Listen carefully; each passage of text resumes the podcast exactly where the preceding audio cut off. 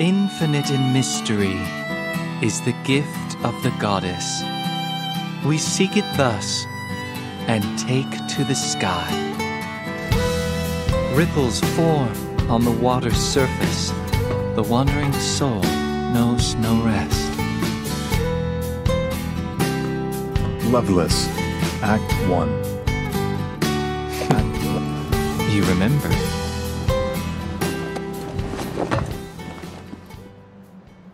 How can I not when you've beaten it into my head?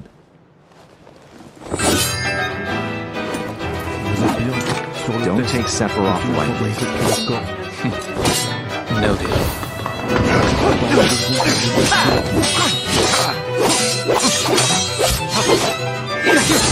L'introduction de ce test sera un peu plus longue que d'habitude, juste parce que la cinématique pue la classe. Alors profitez-en.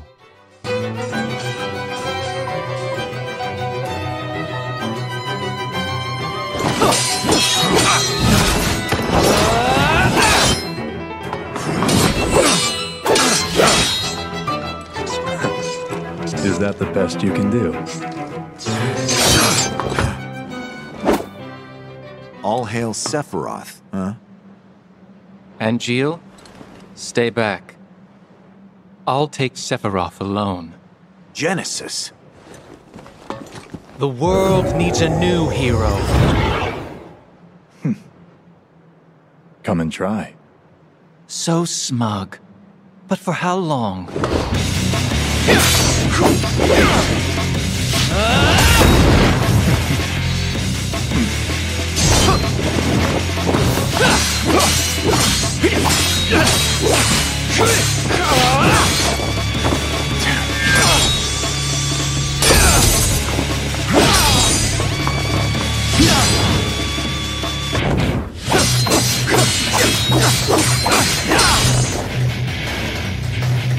Huh!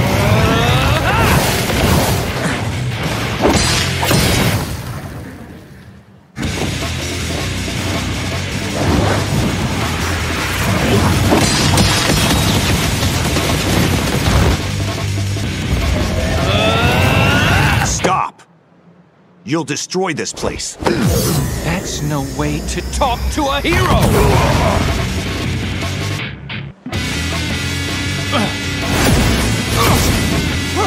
Enough!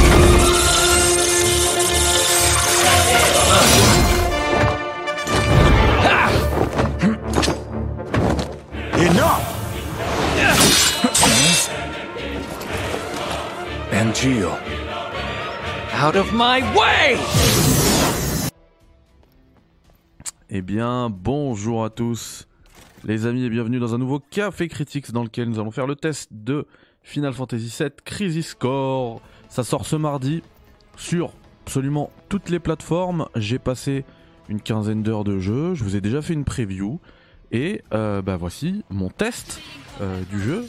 Installez-vous tranquillement, je vous vois arriver là dans le, dans le chat. Salut à, Nav, à Nico, à José, à Gaëtan, au gros nain qui aura une surprise pour vous un peu plus tard dans l'émission. Vous le savez, ce soir c'est une émission spéciale Final Fantasy VII. Le Final Fantasy VII verse à Alikum Selem, Smaïn. Le Maroc est en demi, la France est en demi, ça fait plaisir. Salut tout le monde. Euh, du coup là, euh, on est sur la partie test de Final Fantasy VII euh, Crisis Core Réunion. Le, ne vous inquiétez pas, on m'a posé la question, il y aura zéro, zéro euh, spoil sur euh, Crisis Core puisque c'est un peu l'objet du test. Je vais me cacher pour que vous puissiez euh, voir un maximum d'images pendant que je vous explique euh, ce que c'est. De toute manière, vous avez déjà eu euh, la preview. Et, et ensuite, mes invités nous rejoindront à 21h pour qu'on discute de tout ça. Full spoil, sauf pour Crisis Core, mais on va parler de tout ce qui est autour de Final Fantasy VII. Du coup, première question, remaster ou remake? La, la réponse, elle est vite répondue. La question, elle est vite répondue. C'est un remaster, c'est totalement un remaster. Mais, c'est pas... euh, c'est pas une mauvaise chose de dire ça. Euh, parce que la gueule du remaster, les gars, franchement, il y a des remakes qui peuvent pas se vanter d'avoir un, d'avoir des qualités ludiques, des, des upgrades ludiques aussi euh, importantes que celles de ce remaster, même graphiquement. hein. Il y en a, il y a des remakes pour lesquels la qualité graphique, elle est, elle est même pas autant en rendez-vous que pour ce jeu. Après, pour la structure, c'est exactement la même structure que le jeu PSP, c'est-à-dire que le jeu, il se découpe euh, en différents stages, en différentes missions qu'on récupère. Alors si ça se révélait pertinent sur euh, la version PSP, et je, trouve que le jeu va être encore meilleur, je pense, sur euh, Switch. Après, faut voir comment ça tourne. Oui, c'était pertinent sur PSP parce qu'en fait, cette petite succession de stages, comme on, a, on avait pu l'avoir par exemple dans Metal Gear Portable Ops ou Metal Gear Peace Walker, de jeux PSP aussi, eh bien, ça permettait, bah de prendre comme ça euh, en, mode portable euh, sa partie, de la, continuer, euh, faire une, ou deux missions pendant un trajet de métro ou quoi, ou au taf, tu sors ta console, tu fais ton truc. Là, c'est beaucoup moins pertinent en fait. Ça hache le jeu, ça, en, plus, ça apporte absolument rien. C'est toujours les missions, ces missions-là, c'est toujours aller d'un point A à un point B. Et j'ai pas trouvé ça très intéressant. Et en plus, t'es obligé de te les taper si tu veux avoir quand même un, un, un Zac euh, haut niveau. Euh, on rappelle que ce jeu-là, euh, alors je parlais de la durée de vie, là le 15 heures de, jeu que vous avez vu sur le bandeau, c'est moi ce que j'ai passé dessus. Je vais y revenir juste après Gaëtan, ne t'inquiète pas. Du coup oui, Crisis Core, Final Fantasy VII, Réunion, du coup c'est... Effectivement, comme le dit Square Enix, c'est pas du mensonge, c'est bien plus qu'un remaster. C'est toujours pas un remake, mais c'est bien plus qu'un remaster parce qu'il apporte quand même pas mal de choses et puis même le, le graphique il est pas mal. Euh, en termes d'histoire, bah en fait c'est une origin story, une préquelle. Euh, ça, ça se déroule 7 ans avant euh, les événements de Final Fantasy VII. Donc euh, voilà, on, y suit bah, euh, les, personnages que vous avez vus dans cette euh, sublime cinématique que je vous ai laissé en intro. Du coup, Sephiroth, Angel et Genesis. Et du coup Zack, bien évidemment, qui est le, Cloud originel. Et du coup, voilà, on suit un petit peu leur histoire. Il y aura aucun spoil, ne vous inquiétez pas. Mais je trouve que même, en- enfin, l'histoire elle est super bien. On, on la suit. Alors parfois c'est un peu tiré par les cheveux, mais ça se suit bien. On est, on est impliqué dedans. Elle est, euh, elle est très, euh, comment dire, émotionnelle, chargée, chargée émotionnellement. Donc euh, c'est un, un gros point fort, ça, même si parfois c'est un peu tiré par les cheveux, ouais. Et puis il y a des trucs aussi, je trouve, où ça fait perdre un peu la magie, parce qu'il y a beaucoup de liens du coup avec Final Fantasy VII, et on perd un petit peu la magie. Je prends par exemple le fait que la l'aile de Sephiroth, bah en fait, elle a une explication ici. On la voit de près, etc.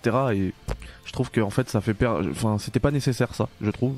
Mais sinon, ouais, l'histoire est plutôt euh, est même très cool, vraiment très bien. Le, le jeu, là, vous voyez là, le gameplay en fait, il se divise comment? T'as trois, trois jauges, donc la jauge de vie, bien, bien évidemment, les PV. T'as les, les PM, les points de magie pour faire euh, bah, les attaques de magie, et les PA qui permettent bah, de, en fait, c'est c'est des attaques, des points qui prennent euh, qui, prennent source dans une autre jauge. Donc euh, l'attaque cyclone là que je vais utiliser, voilà, elle, prend dessus. Et tout ça est régi par ce qu'on appelle en haut le truc là vous voyez, on est au casino, euh, c'est l'OCN, ça s'appelle dedans. Donc vous connaissez euh, ACN comme système pyramidal pour faire de l'oseille. Bah là c'est OCN mais on gagne pas d'argent. On gagne justement. alors là vous voyez par exemple les coûts en PA étaient nuls. Ça veut dire que ces différents euh, trucs qu'on gagne à chaque fois, enfin c'est automatique hein, euh, en combat, et bah ça va beaucoup influencer sur sa façon de jouer parce que quand on a par exemple les points de magie nuls, bah on va forcément utiliser beaucoup plus la magie et ainsi de suite. Donc ça, c'est, euh, et ça, et ça fonctionne bien. Au début, on a l'impression que c'est un peu euh, brouillon, mais ça fonctionne très très bien, je trouve. Donc euh, moi j'ai validé. Et puis euh, ça permet aussi à chaque fois d'obtenir des petits, des petites compétences genre de transcendance là. Euh, régulièrement, régulièrement, en, alignant comme ça les euh, euh, les images, ça permet d'obtenir ce, genre de truc. Et du coup, et ben ça, c'est, ce qui, c'est ce qui régit complètement du coup le, la façon de combattre. le, le- ouais, le gameplay de, de, combat du jeu. Voilà. Alors là, les images que vous voyez, en fait, c'est c'est situé au chapitre 5. C'est vraiment la limite de ce que j'ai le droit de vous montrer. Donc j'irai pas plus loin au niveau de l'histoire, mais de toute manière, vous avez rien vu de, l'histoire. hein. C'est vraiment euh, que des combats que vous voyez. Alors qu'il y a Dina qui arrive sur le chat, ça me fait super plaisir parce que depuis longtemps, il l'attendait cette émission sur le FF7 verse. Eh bien, elle est là pour mon pote. Mes, euh, mes invités euh, devraient me rejoindre d'ici 5 minutes. Le temps qu'on termine ce test tranquillou ensemble. Et du coup, vraiment le, le gameplay, il fait, il fait très, euh, il fait très FF7 en fait. Il fait très FF7 remake, je veux dire.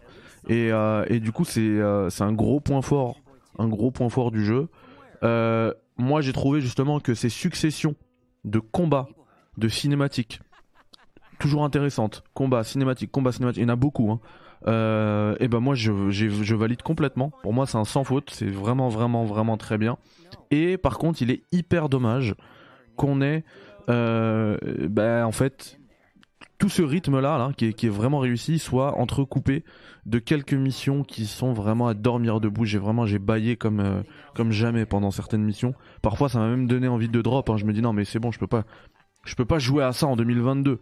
Et j'entends l'argument, oui, mais c'est un jeu de 2007, d'accord. Mais en tout cas, euh, il est commercialisé ce jeu-là à partir d'après-demain. hein. Ça sort mardi, donc euh, on peut pas me dire non, c'est un jeu de 2007, c'est un jeu de 2022. Euh, ils ont pas voulu y toucher, ils ont pas voulu toucher à la structure. C'est pour ça que je dis que c'est un remaster euh, euh, sans doute possible. Mais moi, les moments où je dois aller cueillir des fleurs, où je dois aller construire un chariot pour Eris, ou que je dois chercher un gamin partout dans les bidonvilles, ça m'intéresse pas. Moi, je veux sortir mon épée et me taper. Je veux voir des cinématiques de dingue comme vous l'avez vu en intro. Et en plus, le jeu, il en a, hein, il en a à revendre. hein. De l'émotion, il en a à revendre. De l'action, il en a à revendre. Mais derrière, il entrecoupe tout ça de, de trucs à dormir debout. Et ça, c'est, euh, dommage. Euh, je précise, sans spoil, euh, que voilà, il y en a beaucoup aussi qui attendaient peut-être un petit lien entre l'univers d'FF7 et l'univers d'FF7 Remake, hein, qui a tout l'air d'être un reboot en fait. Et ben non, avec ce, enfin, c'était peut-être l'occasion de le faire avec ce remaster, cette réunion justement de Crisis Core. Et ben c'est pas du tout le cas. Il y a, y a rien de nouveau. C'est vraiment exactement la même chose, la même cinématique de fin. Il n'y a pas de, de scène cachée, euh, il y a rien. Il n'y a pas un document caché, il n'y a rien de plus. Voilà. Donc ça c'est dit. Pour autant, ça reste excellentissime. Euh, c'est, c'est, franchement, c'est, c'est super prenant à jouer. ouais. C'est un, un bon jeu vidéo et, euh, et c'est pour ça qu'on joue aux jeux vidéo aussi. Donc voilà. Je, pour ces raisons, je vais lui octroyer la note. Vous allez la voir apparaître de euh, 8 sur 10. Je mets pas mal de 8 en ce moment. C'est la même note que j'ai mis à NFS euh, Unbound. Et euh, du coup, je peux me remettre ici. Je pense qu'il est temps qu'on lance l'émission sur le euh, Spider-Verse. Pas du tout, le FF7-Verse. Savez qu'il est sorti tout seul, le Spider. hein. Je sais pas pourquoi. hein. Ouais, il y a les NV qui sont là. Nicolas Venturini, salut, salut. Nico. Oh là là, il y a là les Nico là. Il y, a que- il y a que des Nicolas dans le chat. Qu'est-ce qui se passe? Que se passe-t-il? Du coup, je vous laisse un petit peu des images de cette réunion, le temps que euh, j'aille chercher mes invités. On a déjà Monsieur Bassenroll. Est-ce qu'on l'a?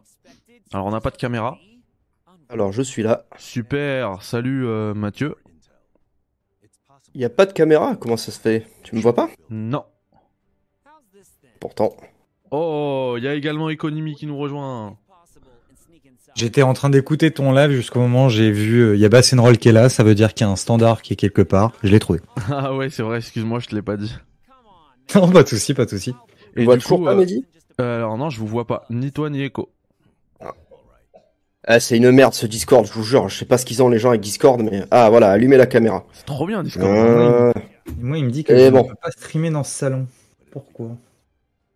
Alors là, t'essaies de streamer, il faut pas streamer, il faut que t'allumes la caméra. Elle est allumée. C'est ça qui est étrange. Attends. On va passer par là. Alors, pendant qu'on est là, euh, le chat vous entend, vous pouvez dire bonjour, on peut discuter, discuter ensemble. hein. Salut le chat. Oui, Sido, c'est un bon jeu, franchement, c'est un très bon jeu. Euh, qui nous dit 8 sur 10, c'est une sacrée note. Tiens, j'ai euh, j'ai lu ton test, euh, Eiko, mais j'ai même pas lu la, la note, pour te dire. Ça y est, je, je deviens mature. Je lis même plus les notes, je lis les propos. Tu lui as mis combien? De mémoire, je lui ai mis 8 sur 10 aussi, je crois. Attends, je, vérifie. On est raccord. Euh, je vérifie parce que des notes, j'en ai filé pas mal là ces dernières semaines, pour être honnête. Euh, ouais, je lui ai donné euh, 8 sur 10. Ouais. On est raccord, ça fait plaisir. Je suis là, les gars. Salut Yannick, comment ça va? Euh, ça peut aller tranquille. Euh, je suis juste, je finis juste de manger, mais je suis, euh, je suis là, quoi. J'essaie de pas faire trop de bruit. Ouais, mange, t'inquiète. Juste, euh, tu, tu mets la caméra après que t'aies mangé, c'est ça? Ouais, ouais, ouais, tranquille.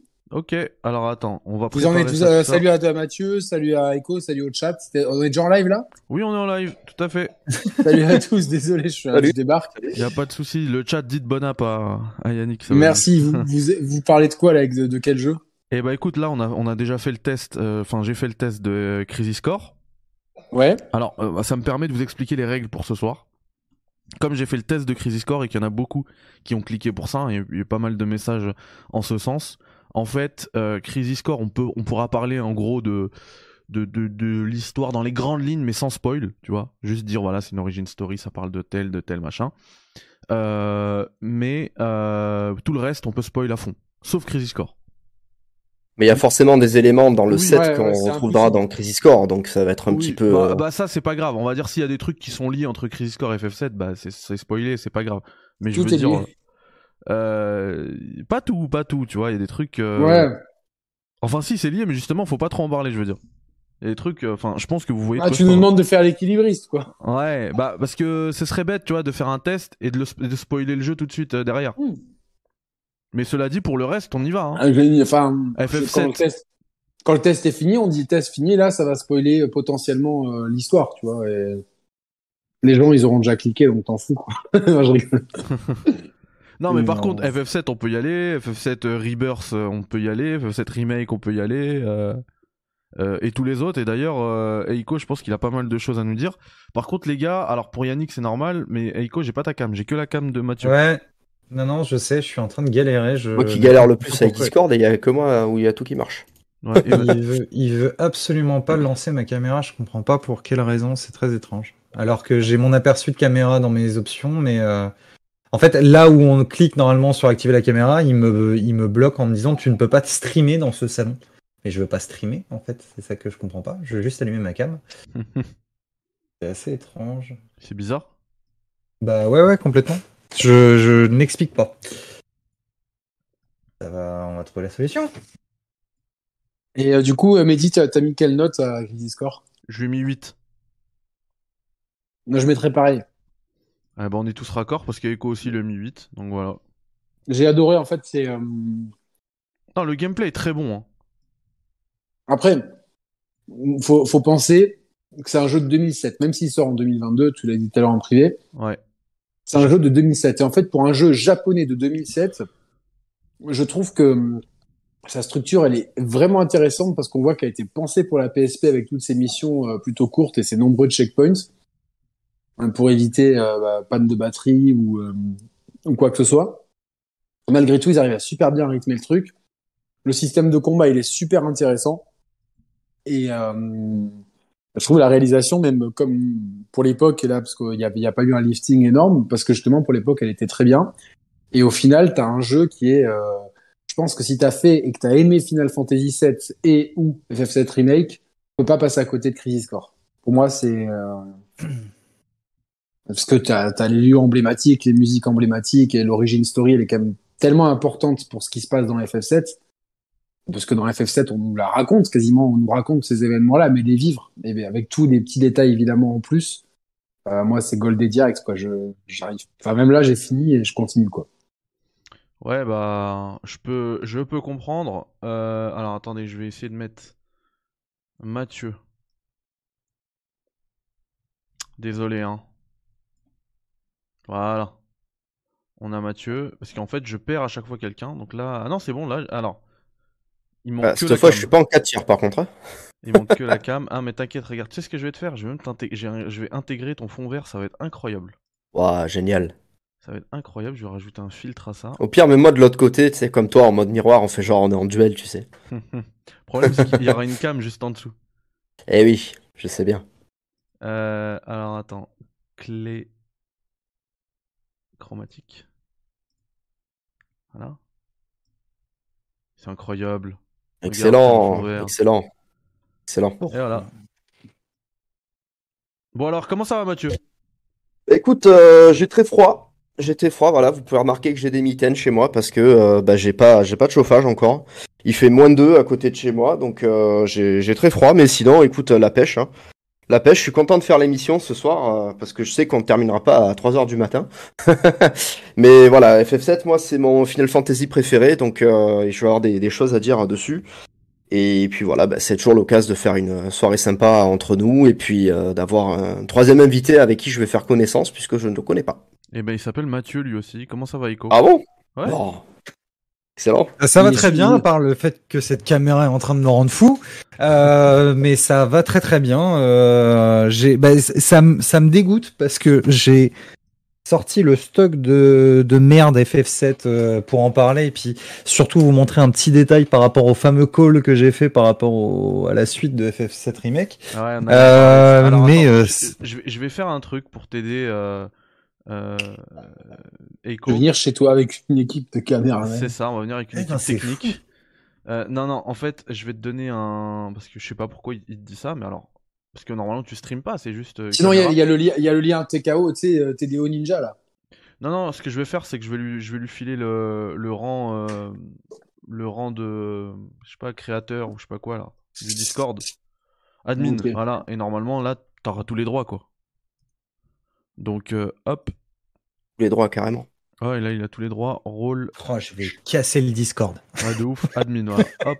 Ouais, franchement, ce, ce Discord là, je sais Ah pas, bah ce que- et, je sais pas ce que Ça- tout le monde a avec Discord, mais pour moi c'est nul ce truc-là, je C'est comprends rien. pas ergonomique, c'était. Ouais, ça fait trois ans que je l'utilise, je- j'ai jamais compris comment ça marchait ce truc. hein. Oh non, merveilleux. ça a changé mon truc. Ah, je suis désolé. Attends, j'ai pas encore mis ma cam, frérot. Moi. Alors attends, moi je vais juste modifier les paramètres parce que là, niveau saturation, on va pleurer des larmes de sang. Ça va pas du tout. Euh, donc non, ça va très très bien. Donc ouais, j'ai euh, j'ai deux trois petites choses à vous montrer au niveau d'une certaine bande originale euh, Collector. Incroyable. Où il y a des choses à voir et euh, un call justement qui est un petit peu lié à ça. On a un Ultimania première version, un Ultimania deuxième version qui Les- pète les rotules. Et, et on a l'encyclopédie officielle Memoria, mais ça on, on le connaît bien, mais oui, on va parler de. On va parler d'FF7, on va parler de Crisis Core, il y a plein de choses à dire, mine de rien, sur, sur sa réunion, il y a plein de choses à analyser sur cette, cette sortie de réunion euh, là, la semaine prochaine. Moi, pour moi, c'est pas anodin, il y a plein de choses à. Il y a plein de choses à réfléchir par rapport à ça pour la suite de, de, de, de cette nouvelle version d'FF7. Et puis, bah, on va parler d'FF7. euh, c'est le, on en avait déjà parlé avec euh, avec de- avec Cher Player. Hein, euh, c'est difficile Ouais, tu, de peux, tu peux m'appeler Yannick, hein, c'est bon. Oui, c'est vrai. Euh, on en avait parlé avec Yannick dans une autre émission. C'est difficile de de pas donner le titre de meilleur FF à FF7 parce que qu'on l'aime ou qu'on l'aime pas, ça reste celui avec lequel le- la plus grande majorité des joueurs ont découvert Final Fantasy, primo, et euh, un truc littéralement bouleversant. FF7 remake n'existerait pas si FF7 est- n'était pas aussi important. dans Ah, le- Moi le- je suis d'accord avec toi, mais à chaque fois que je dis ça, on me dit ah ouais, mais toi t'as pas fait FF6. Alors, Alors, j'ai fait Qu'est-ce que t'as à FF6, Euh, bah c'est qu'en fait c'est une histoire de c'est une Madeleine de Proust aussi et euh, ça, ça existe aussi avec les générations Pokémon ça existe aussi. Il y a, y a pas mal de personnes qui estiment qu'FF8 ou FF9 est le meilleur FF et il y a une génération qui considère que c'est FF10 le meilleur ce qui me paraît être une hérésie.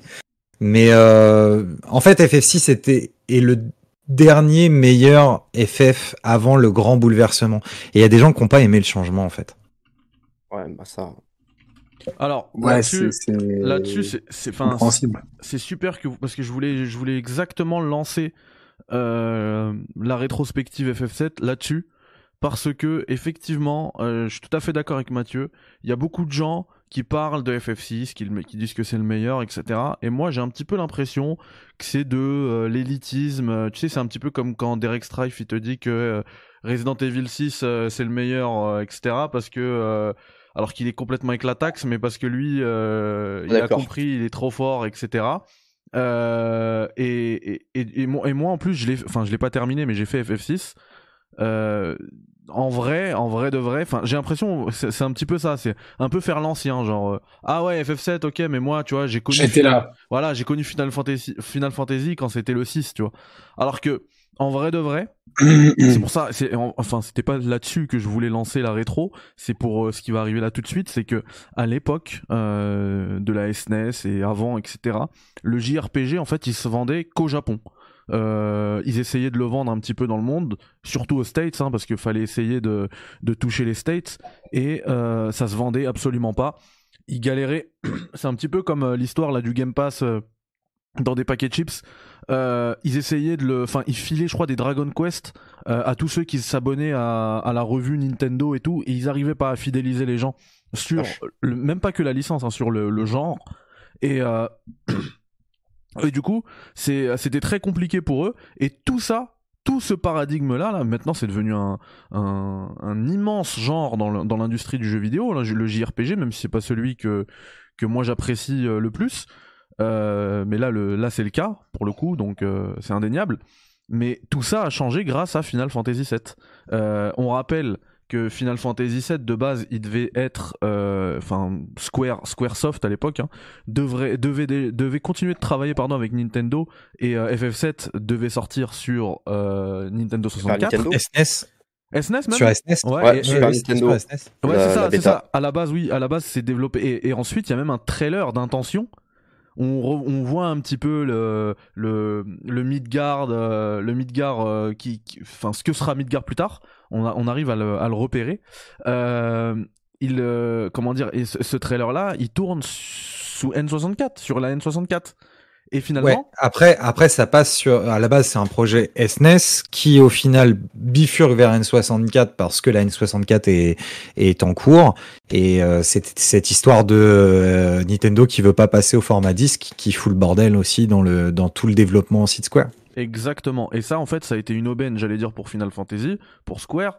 Mais c'est en, en- en fait, rétrospectivement, et euh, big up à, à Roman, Mmh, Big up à Roman. on, en rétrospectivement, en fait, c'est une aubaine pour le JRPG de base. Parce que euh, le fait que Square décide de développer sur PlayStation avec la puce, etc., ça permet en fait de faire beaucoup. de- Enfin, le CD-ROM aussi, ça permet de- d'envoyer du, du FMV, donc euh, full motion vidéo, des cinématiques, etc. Et on, Même et la on musique sait- hein, en midi. Ouais, bien sûr, bien sûr. Et on sait qu'à la À base, 14 heures. Exactement. et on sait qu'à la base, euh, Final Fantasy VII, il s'est vendu en 97 uniquement sur ses pubs. Et c'est- d'ailleurs, c'était des pubs euh, complètement mensongères, hein, parce qu'on voyait en fait une succession de cinématiques, ce qui n'est pas le jeu finalement. En fait, il y, a- il y, a- y en a, mais c'est pas ça le, jeu, le Final Fantasy VII. Et, euh, et ils ont réussi à convaincre. Donc voilà. Mais tu veux une anecdote, Mehdi? Alors, moi, je suis pas tout à fait d'accord avec ça. Attends, euh, je, je vais juste raconter un truc, euh, ça dure, ça dure deux secondes. que des vérités, euh, Yannick. Hein, donc euh, Quand, pas euh, d'accord, Quand, j'ai- quand Euh, FF7 est, est sorti, quand on le voyait les, les pubs à la télé, ma mère elle disait putain ce jeu il a l'air trop beau, il a l'air trop beau, il a l'air trop beau.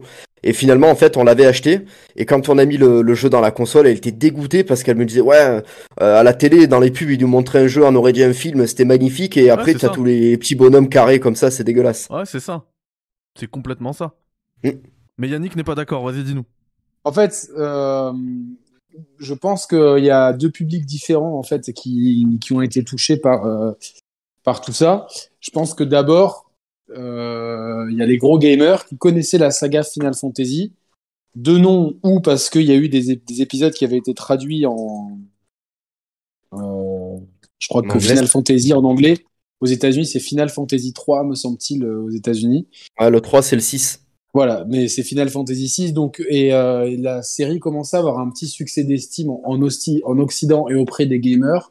Et les gamers ne s'arrêtaient pas aux pubs télé, mais on avait vraiment les retours magazines qui étaient dithyrambiques sur la version import, qui ne, mais qui mettaient quand même un certain temps à arriver. Donc ça, ça, ça crée en fait ce, qu'on a aujourd'hui, ce qu'on appelle aujourd'hui les buzz, de, qui sont très éphémères. À l'époque, se construisaient sur le temps.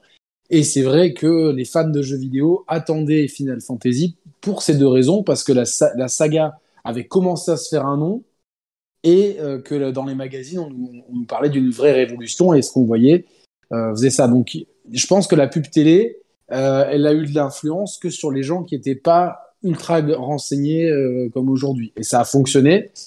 euh, visiblement, parce qu'il y a beaucoup de gens, bah, comme la maman de Mathieu, qui, voilà, qui ont peut-être pris le jeu parce que justement, euh, elles ont vu les pubs à la télé. Alors que moi, j'ai pris le jeu, j'ai pas attendu qu'il y ait la pub à la télé, je l'ai eu day one dès qu'il est sorti en français, parce que la, la saga Final Fantasy, euh, elle s'était fait un nom, euh, et Square se faisait déjà un nom. Moi, j'avais fait le Mystic Quest, etc. Donc, il y avait déjà, c'était Squaresoft à l'époque, et euh, que les, les retours magazines étaient absolument dithyrambiques en nous disant que c'était le meilleur jeu de l'histoire, etc.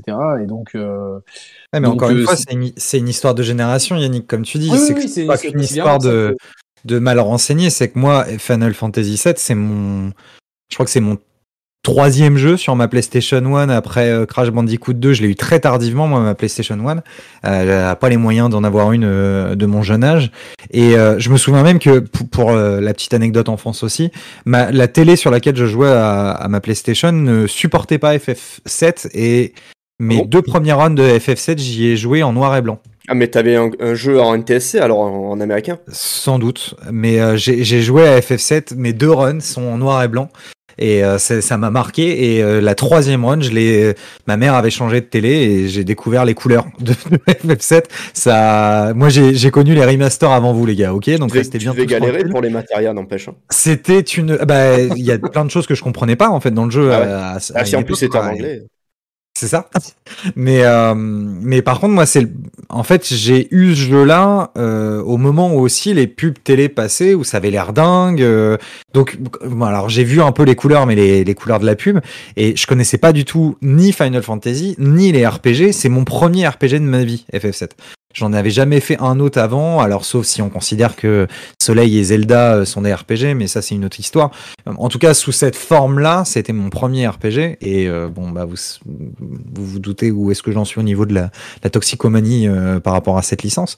Mais euh, c'est- ouais, c'est aussi une histoire générationnelle. C'est que le jeu est arrivé auprès d'une toute nouvelle génération de joueurs. Euh, avec une toute nouvelle génération de consoles. Je pense qu'il y a aussi ça hein, qui, qui, comme vous disiez tout à l'heure, il y a un côté ancien. Oui, c'est vrai, c'est un fait. FF6, c'est le FF des, des anciens, ceux qui bah, comme tu dis Yannick, qui avait une, une connaissance aussi de la licence et du coup un certain feedback par rapport euh, aux autres jeux, peut-être un accès aux jeux internationaux, ce qui n'est pas le cas de tout le monde oui, oui, surtout oui. quand tu es un joueur de jeune âge. Et, euh, et par contre, il y a un truc qui est, qui est évident et qui existe encore malheureusement aujourd'hui, il y a ce côté guéguerre des consoles, c'est que les anecdotes par rapport au développement d'FF7, on les sait maintenant. À l'époque où FF7 sort, on les connaît pas tant que ça. Il n'y a pas de manière de communiquer de ça. On est, on est Il y a- pas au courant que, le- que le jeu était prévu sur Super euh, Famicom, euh, qu'il y a même des prototypes, etc. Ça, c'est, je pense que la légende de Final Fantasy VII a créé derrière un appétit de, de, de, de savoir à propos des coulisses et que petit à petit, on a appris euh, plein de choses sur, euh, sur le développement, sur le jeu, sur les intentions initiales. Et ce qui est d'autant plus important pour l'histoire du jeu vidéo avec un grand H, c'est que euh, clairement, Nintendo, enfin Sony a gagné son leadership. C'est pas avec ses licences maison, c'est c'est en partie grâce à- aux licences comme Final Fantasy VII. Et je pense que même Final Fantasy VII, si on doit, je pense, garder une licence qui a fait une bascule de leadership entre Sony et Nintendo, c'est celle-là. Et c'est Parce que, important. Metal, parce que parce que moi dit parce que Ouais. Metal Gear Solid, même si ça, et, Resident Evil n'existait pas avant, et Metal Gear c'était une licence qui était assez confidentielle et qui avait un petit peu disparu parce qu'elle elle était elle est vraiment au début de l'époque 8 bits. Donc si tu veux, on parle souvent d'une trilogie RE, euh, MGS, euh, FF7, mais, mais Final Fantasy était une licence tellement populaire au Japon et qui gagnait vraiment en, en popularité en Occident que je pense que c'est ce jeu-là qui a vraiment opéré la bascule entre ben non, on peut pas faire les jeux sur Super Famicom ou sur Ultra 64, on va les faire euh, sur PlayStation. Et enfin, moi, de la façon dont je relis, dont je lis l'histoire, c'est comme ça que je le vois. Eh bah, Ouais. c'est important de le dire pour cette rétrospective parce qu'effectivement, euh, les répercussions de ce move là, de passer de, de Nintendo à Sony, euh, elles sont gigantesques parce que au-delà des ventes, etc. euh, il faut savoir qu'il n'y a, plus aucun jeu de Square euh, qui n'est arrivé. J'ai fait mes petites recherches avant la rétro sur une console Nintendo jusqu'à temps que les deux têtes, que ce soit de Nintendo ou de Square, ne, ne soient plus du coup président des, des deux, des deux compagnies. Il me semble que le premier Final Fantasy qui est sorti sur son console Nintendo, c'était Crystal Chronicles sur GameCube. Donc voilà. Quand, les deux, quand les deux sont partis, peut-être, mais en tout cas, et, et je parle oui, même pas de Final Fantasy. Mais je- moi, je parle même pas de Final Fantasy. hein. C'est genre euh, Square. Ouais, ouais, mais même, il me semble que euh, c'est ça. c'est ça, se détestait, tu vois. C'était en Mm. mode, euh, enfin, C'était une trahison, quoi. la, la Ah vraie bah oui. fierté japonaise qui est touchée, quoi. Ouais, ouais, Et- non, mais c'est après, c'est compréhens- enfin, c'est compréhensible. euh, On est, on est la sur du, euh, japonaise, c'est un coup, c'est un coup de couteau dans le dos qui est violent. on est sur du, euh, on est sur du Yannick Sepsol, quoi. C'est genre, euh, on se parle plus, quoi. Je, C'est qui lui euh, C'est qui la 8 Moi, je le, je le connais App. Hein. Il existe tellement App, euh, je sais pas qui c'est. quoi. T'as pas vu son test de Sonic. Frontiers? Ça est, Ah ça ouais, qui a fait 3500 vues. C'est- vrai, ouais, c'est tellement populaire. pas de débordement. Le mec, il, le mec, il balance les, c'est lui qui Il balance balance les. Ouais, et pas de débordement, les gars. Euh, Tranquille, euh, Alors, du coup, eh ben, c'est bien. On a, on a parlé de tout ça par rapport à comment dire à, à ce que à ce que signifiait Final Fantasy VII pour l'industrie. Euh, maintenant, pour une rétrospective, il faut aussi qu'on parle de l'histoire. Est-ce que quelqu'un se sent, dans les grandes lignes, hein, de nous parler de l'histoire de Final Fantasy VII Pas de détails. chaud. Euh, J'ai de vagues souvenirs, mais je. Non, non, moi je me suis maté, je me suis maté une rétrospective tout à l'heure pour préparer l'émission. Donc, euh, Bah, moi, je l'ai fait aussi. chaud c'est pour ça que je, je peux le faire. Bah. euh, let's go euh, Eiko puisque t'es le t'es le spécialiste mais euh, mais te sens pas obligé quoi on peut le on peut t'aider On est garanti euh, spoil ou sans spoil? C'est ça, FF7, la c'est question. FF7, c'est full spoil. Tu peux aller plus loin qu'FF7 remake. Euh, tous ceux qui n'ont pas fait, qui veulent euh, se garder certaines surprises et tout, eh ben c'est le moment de quitter The Live parce qu'il y a effectivement euh, un très gros truc, notamment à la fin du premier CD, parce qu'on rappelle Final Fantasy VII arrive sur 3 CD. Ouais, eh ben, il y a un très gros truc à la fin du premier CD, il y a un deuxième gros truc au, milieu du deuxième CD et à la fin du deuxième CD. En fait, il y a, trois gros twists. Hein. euh, et je le dis en intro parce que c'est vraiment un truc dont il faut, si on doit parler de remake et de la suite un peu plus tard dans, ton live, euh, c'est un truc qu'il faut pas oublier. Euh, donc l'histoire, on est, tout commence à Midgard, donc une une méga cité euh, sous la houlette de la Shinra, euh, de l'organisme Shinra, et on suit un petit groupe d'éco-terroristes. Mine de rien, c'était des terroristes très avant-gardiste. Ouais. très très avant-gardistes et des Je choses pense qui que- ne pourraient peut-être même pas exister aujourd'hui euh, Bah. si ça n'avait pas été un, un remake. hein. Je pense que ça aurait été un nouveau jeu. Je suis pas sûr qu'il serait sorti. hein. Mais, mais je pense que si euh, Avalanche était, était un groupe euh, contemporain, il boycotterait euh, Qatar 2022. hein. Complètement. ouais. Ah, je fais peut-être partie d'Avalanche du coup, moi. Euh, tu fais péter des trucs parce que euh, par, par Non, contre c'est des vénères. hein. N'oublions pas, n'oublions pas qu'Avalanche. Donc ouais, c'est des éco-terroristes. Arrête, il est quand même bien vénère. ouais. Et ce qui, et ce qui est marrant, c'est que dans tout le groupe, il y a quand même Tifa qui est, qui est, qui est pas euh, à fond à fond sur les méthodes, quoi. C'est l'une des seules, est- euh, tu vois, qui se dit, Pas ouais, à fond, à fond sur les méthodes, mais elle est mitigée. euh, Bon, elle y participe, mais euh, tu vois, les autres, ils en ont rien à cirer. Elle, elle est là. euh, Enfin, Cloud, euh, c'est le pire parce que lui, il est là que pour l'oseille. Il fait tout péter pour l'oseille. Mais Tifa, tu vois, quand tu parles avec elle, t'as l'impression que euh, elle est pas convaincue par ce qu'elle fait. Bah non non bah c'est, c'est- elle est bon d'une elle est très jeune et euh, et deuxièmement euh, oui euh, la violence c'est peut-être pas la meilleure des solutions après bon elle se fait quand même bien emmener dans tout le projet donc d'une certaine manière elle suit quand même le truc hein c'est pas parce que c'est toi qui allume la bombe et mais euh, Oui, c'est oui. toi qui as mis scotch Oui. autour de, de l'adhésif autour du, de l'explosif ça te fait quand même coupable donc je pense qu'elle suit quand même le mouvement même si elle se demande s'il y avait pas une autre euh, solution en tout cas on suit ce groupe-là au tout début. euh, on va quand même passer les détails parce que mine c'est qu'une toute petite partie d'FF7 en fait. C'est un prétexte surtout à rencontrer toute cette joyeuse bande euh, Barrett, de Tifa, Jessie, Wedge et euh, Biggs, tout simplement, Biggs et Wedge. Star Wars. Euh, Bah oui, avec Star Wars tout simplement. Euh, donc on suit toute cette équipe-là et donc on rencontre Cloud euh, qui se présente comme un ancien soldat de première classe. Euh, les soldats étant les guerriers d'élite de la Shinra, un peu les les soldats plus plus quoi, les mercenaires plus non pas mercenaires, les guerriers plus plus qu'ils envoient. comment on pourrait on pourrait les comparer? C'était quoi? C'était les en fait. C'est les En fait, T'as dit quoi, y C'est un peu fuck sound. Ouais, Fox 1 Non, ou les Tier non. 1 de l'armée américaine. Ouais, je pense que c'est les Navy Six. En fait, si tu veux, t'as la. Ouais, ou les Navy Seals, ouais. T'as l'armée de base. Le soldat, c'est l'élite de l'armée. Et euh, l'armée secrète, genre, euh, c'est les, euh, les Turcs. C'est le raid. Voilà. Ouais. C'est- le, c'est le Les commandant. Voilà. Ouais, ça m'a toujours fait beaucoup penser au SS, les Turcs, euh, mine de rien. Le côté euh, Ouais. costard, on espionne, euh, J'ai j'ai un truc, on kidnappe et tout. je, je comptais le dire tout à l'heure, mais je vais le dire tout de suite puisque vous avez mentionné les Turcs. Il y a le gars qui, qui le sosie là de Roman, euh, c'est Rude, hein, il me semble, Ouais. qui s'appelle. Rude. Rune. Ouais. Et Rude. euh, Rude, non? Rude. Rude. Non, rude. Ouais. Non, rue 2. Oui, Rude, voilà. Oui, rue DE. Oui. Voilà. C'est moi qui ai dit une bêtise. Passer en Nistelrooy. cam, euh, Mehdi, si tu veux. Vas-y, vas-y. T'es euh, t'es déjà intégré, donc ça devrait le Ouais, faire. mais il faut que je change de. de... J'étais sur le téléphone, là, je vais passer sur l'ordi. Oh mince, tu vas tout claquer. Bah c'est pas grave, je, je changerai pendant qu'on qu'on discute À de tout tout de ça. suite. De toute manière, moi je voulais dire un truc. Je j'espère que je vais t'apprendre un truc aujourd'hui sur FF7 euh, Attends, je, je reste, euh, je C'est- vais pas louper ça. Attends, Ouais. attends, attends que je revienne. pour C'est dire. mon Attends que je objectif. Vas-y, on t'attend, Yannick. C'est mon objectif parce que je sais. je- là, je vais essayer de meubler le temps qu'il revienne. hein. Je sais que t'es le boss absolu sur euh, sur Final Fantasy, sur Vas-y, FF7 Arabe. notamment. Euh...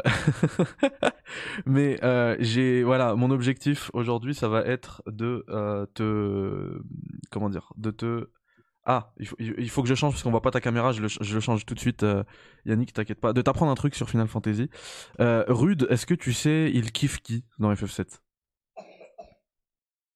Il kiffe. euh, Il est amoureux de quelqu'un.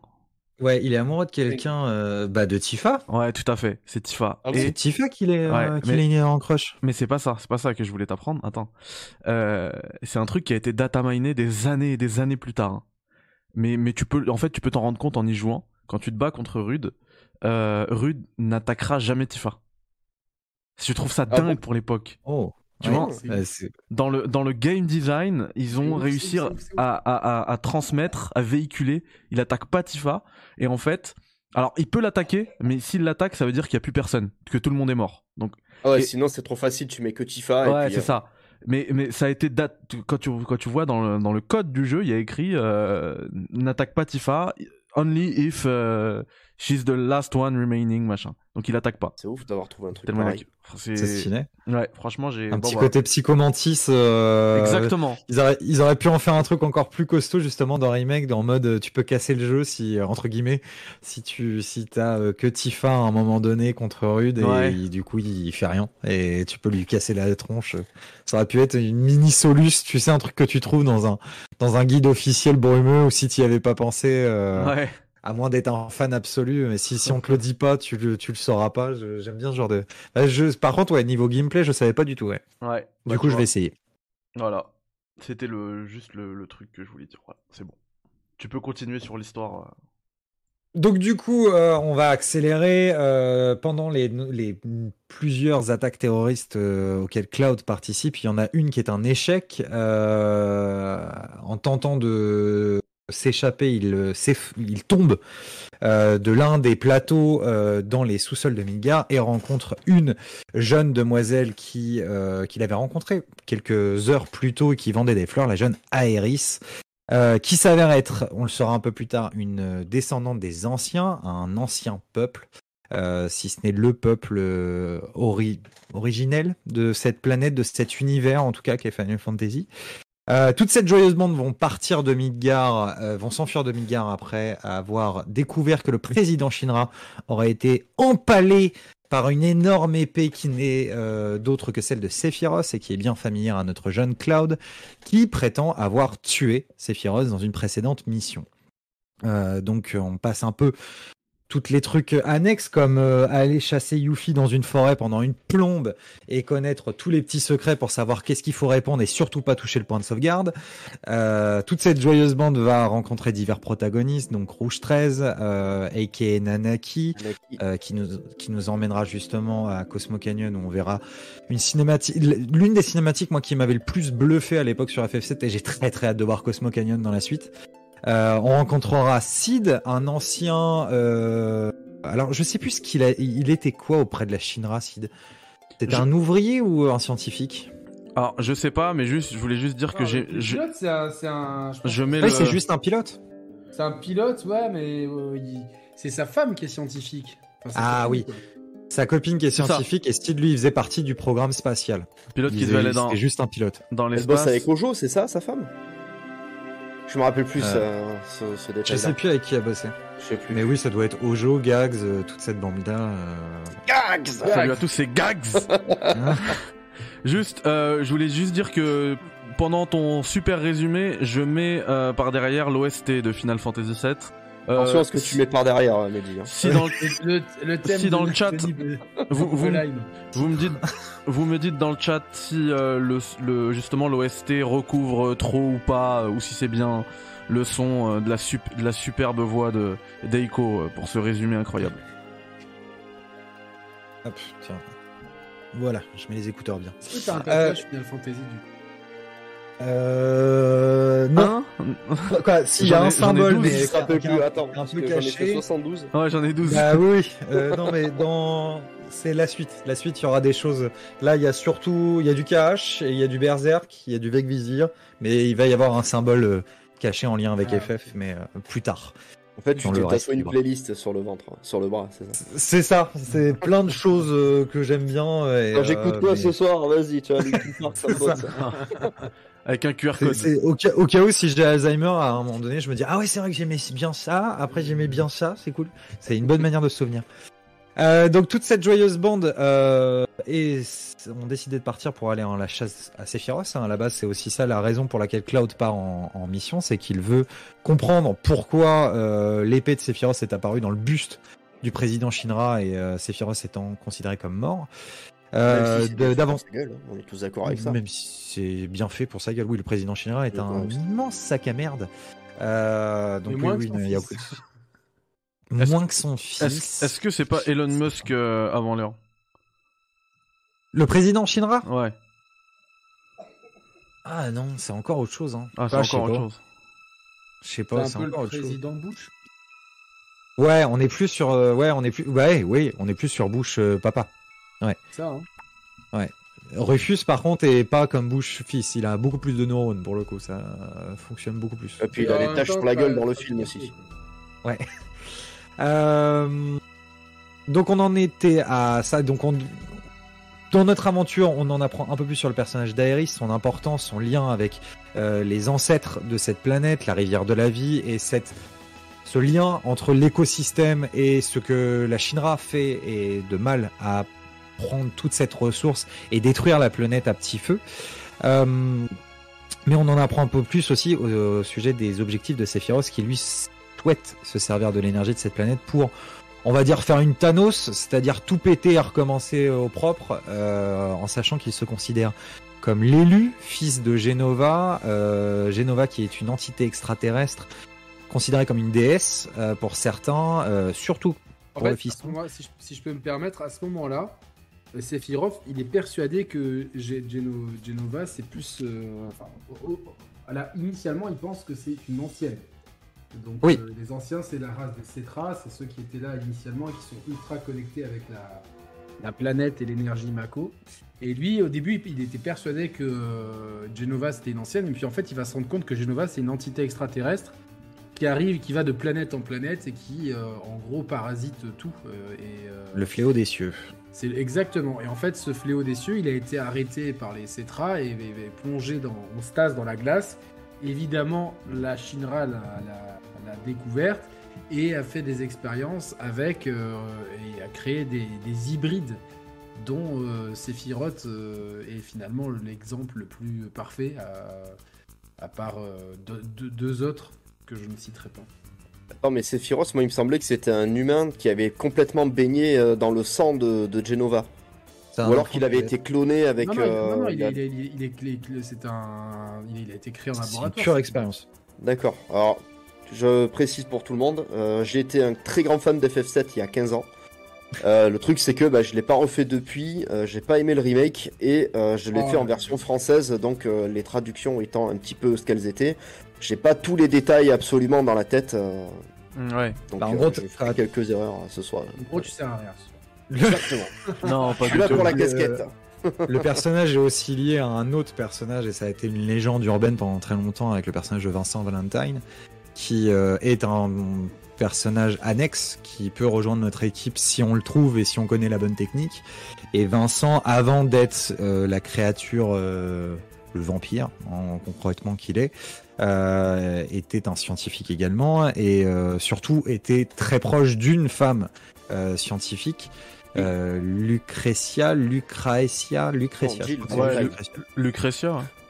Lucretia, Lucretia qui euh, va tomber amoureuse d'un autre scientifique qui l'a un petit peu manipulé, euh, qui est un profond, une profonde enflure aussi, lui un très bon pote dojo, qui va se servir de euh, l'amour que lui porte euh, sa nouvelle conjointe pour essayer des petites expériences dessus et euh, Sephiroth en est une et c'est un bébé éprouvette en fait. C'est juste un test, c'est on prend une ovule de, de Genova, on met un petit peu de semence du papa. Donc en gros, son papa, c'est pas Ojo, mais Gaz. euh, et Agast. Gast, ouais, Gast, merci. Donc euh, Gast, il a mis un petit peu de son, son pollen. Euh, ils ont pris une ovule de Genova, ils ont mis tout ça dans la dame, et puis euh, paf, ça a fait Sephiroth. Euh, Gast est mort, et c'est Ojo qui est un scientifique de la Shinra complètement psychotique qui a pris le relève, la relève des, euh, des, des tests de Sephiroth. Il y a, il y a- Donc il y a- non, ouais. il y a plusieurs hybrides qui sont nés et euh, c'est un, un- c'est un des sujets majeurs de Crisis Core.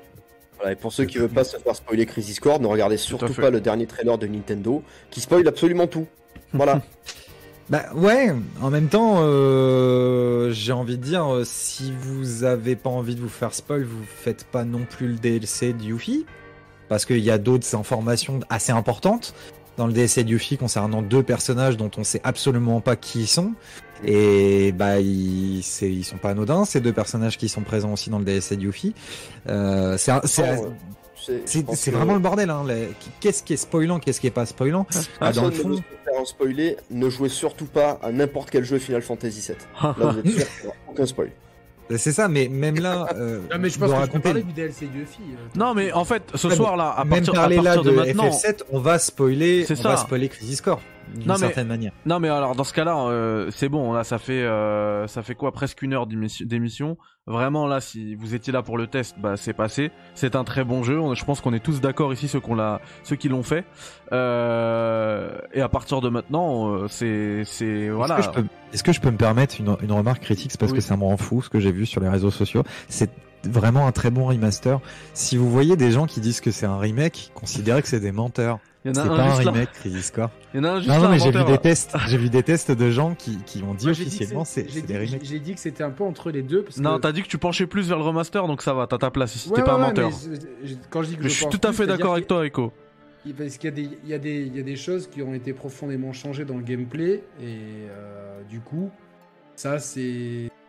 Enfin, pour moi, remaster, c'est uniquement euh, upgrade graphique. Donc, euh, bon, après, Ouais, mais Yannick, Ça, tu- chacun sa tu feras un test. Tu feras un test. En sachant que le jeu a été officiellement annoncé comme un remaster des bouches des développeurs. On est Ouais. d'accord. oui, bien sûr, bien sûr. Tu fais un test. Tu ne dis pas que c'est uniquement un remake. Tu, tu vois, ce que tu dis par rapport à. Pour moi, c'est entre les deux, comme tu dis, pour toi.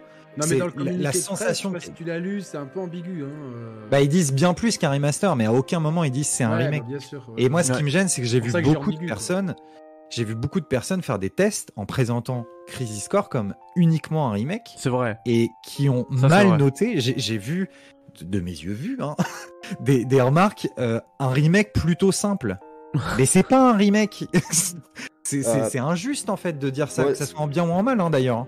Si je peux me faire mettre, euh, pour rappel, le HD remaster de Resident Evil euh, 1 et 0 sur euh, PlayStation 4 euh, des épisodes GameCube, c'était des HD remaster avec de petites améliorations, notamment la recharge en plein gameplay et pas que par l'inventaire, euh, l'implémentation du 16.9 et le rajout du, du contrôle au joystick en, Ah mais c'est- en circulaire un peu comme, euh, comme Mario 64. Et pourtant, c'était des remasters et pas Ouais. des remakes. On est clair là-dessus, euh, Mathieu. euh, en fait, parce qu'il y en a plein en fait qui pensent qu'à partir du moment où tu touches un petit peu au gameplay, bah forcément t'es t'es plus dans la catégorie remaster mais remake. Mais non, Euh, pas du tout, il y en a plein des exemples de remaster qui changent des trucs. Euh, moi je parle de Mass Effect, Mass Effect c'est aussi un très bon remaster où il y a quelques petites modifs comme ça, euh, ici et là, t'as même des plans de caméra qui ne sont plus là. Euh, ça, ça avait d'ailleurs fait beaucoup parler, mais euh, ça reste un remaster, c'est pas des remakes et du coup faut les traiter comme tels. Et aussi je pense que euh, chez, chez beaucoup de, de testeurs, euh, ils prennent le remaster en fait comme un... Je sais pas moi, une- un, un sous-truc. Et, et moi comme je l'ai dit dans mon test, enfin le, les apports ludiques que ce remaster a, que Crisis Core a, il y a beaucoup de remakes euh, qui en font beaucoup moins quoi. Et c'est pas pour Bah, autant qu'ils sont meilleurs. Bah ouais. Si Donc, on peut euh, euh, restituer, euh, Mehdi, un truc, euh, ça, j'ai pas euh, d'infos officielles là-dessus, mais c'est un truc que j'ai pu observer à, à travers le, le, le temps. Les premiers remasters qu'on a eu vraiment, c'était les, les remasters HD qu'on a eu de jeux PlayStation 2 qui sortaient sur PlayStation 3. Alors c'était des remasters pour s'adapter aux nouveaux téléviseurs qu'on avait, puisqu'on passait HD, du ouais. cathodique au, euh, au télé LCD euh, 16.9. Et euh, bah, du coup, pour, histoire de ne plus avoir l'image étirée et pour avoir une meilleure définition d'image sur les jeux, on a créé les HD remaster. Mm. Voilà. Donc remasteriser un jeu, c'est le rééditer et faire en sorte qu'il soit acceptable sur les technologies de console et de et d'écran actuels. C'est pour ça que Crisis Core, actuellement, si on prend la version PSP et qu'on l'upscale, elle sera moins belle que la version euh, PS4 euh, qui est aujourd'hui avec des euh, avec des euh, il y a un message dans le chat avec des, euh, des, des textures qui ont été adaptées aux standards euh, actuels quoi. Ouais. De toute façon, euh, Mais- mais là, pour le coup, l'exemple simple, attends, mais dis, c'est que Final Fantasy VII a un remake et qui est un, un énorme remake. Tu vois, donc, Voilà, oui. Bah après, il y, en a aussi qui vont, ceux qui comprennent pas justement la différence entre un remake et un remaster, ils vont te dire que oui, mais c'est parce que l'histoire change. Ok, je crois Parce qu'effectivement, dans FF7 remake, c'est un, c'est plus qu'un remake, c'est un reboot en fait. C'est une, re- ils ont, ils bah, ont on refait l'histoire. On peut spoiler ou pas? Oui, oui, oui, ça y est, là, tu vas Bah, à c'est- fond sur une, tout. c'est une nouvelle timeline, donc. euh, Ouais, oui. Clairement. Et il y a même des éléments de gameplay là-dedans pour nous expliquer. Enfin, les- Ah, ah, je sais pas, je sais pas Eiko, comment on les appelle en français.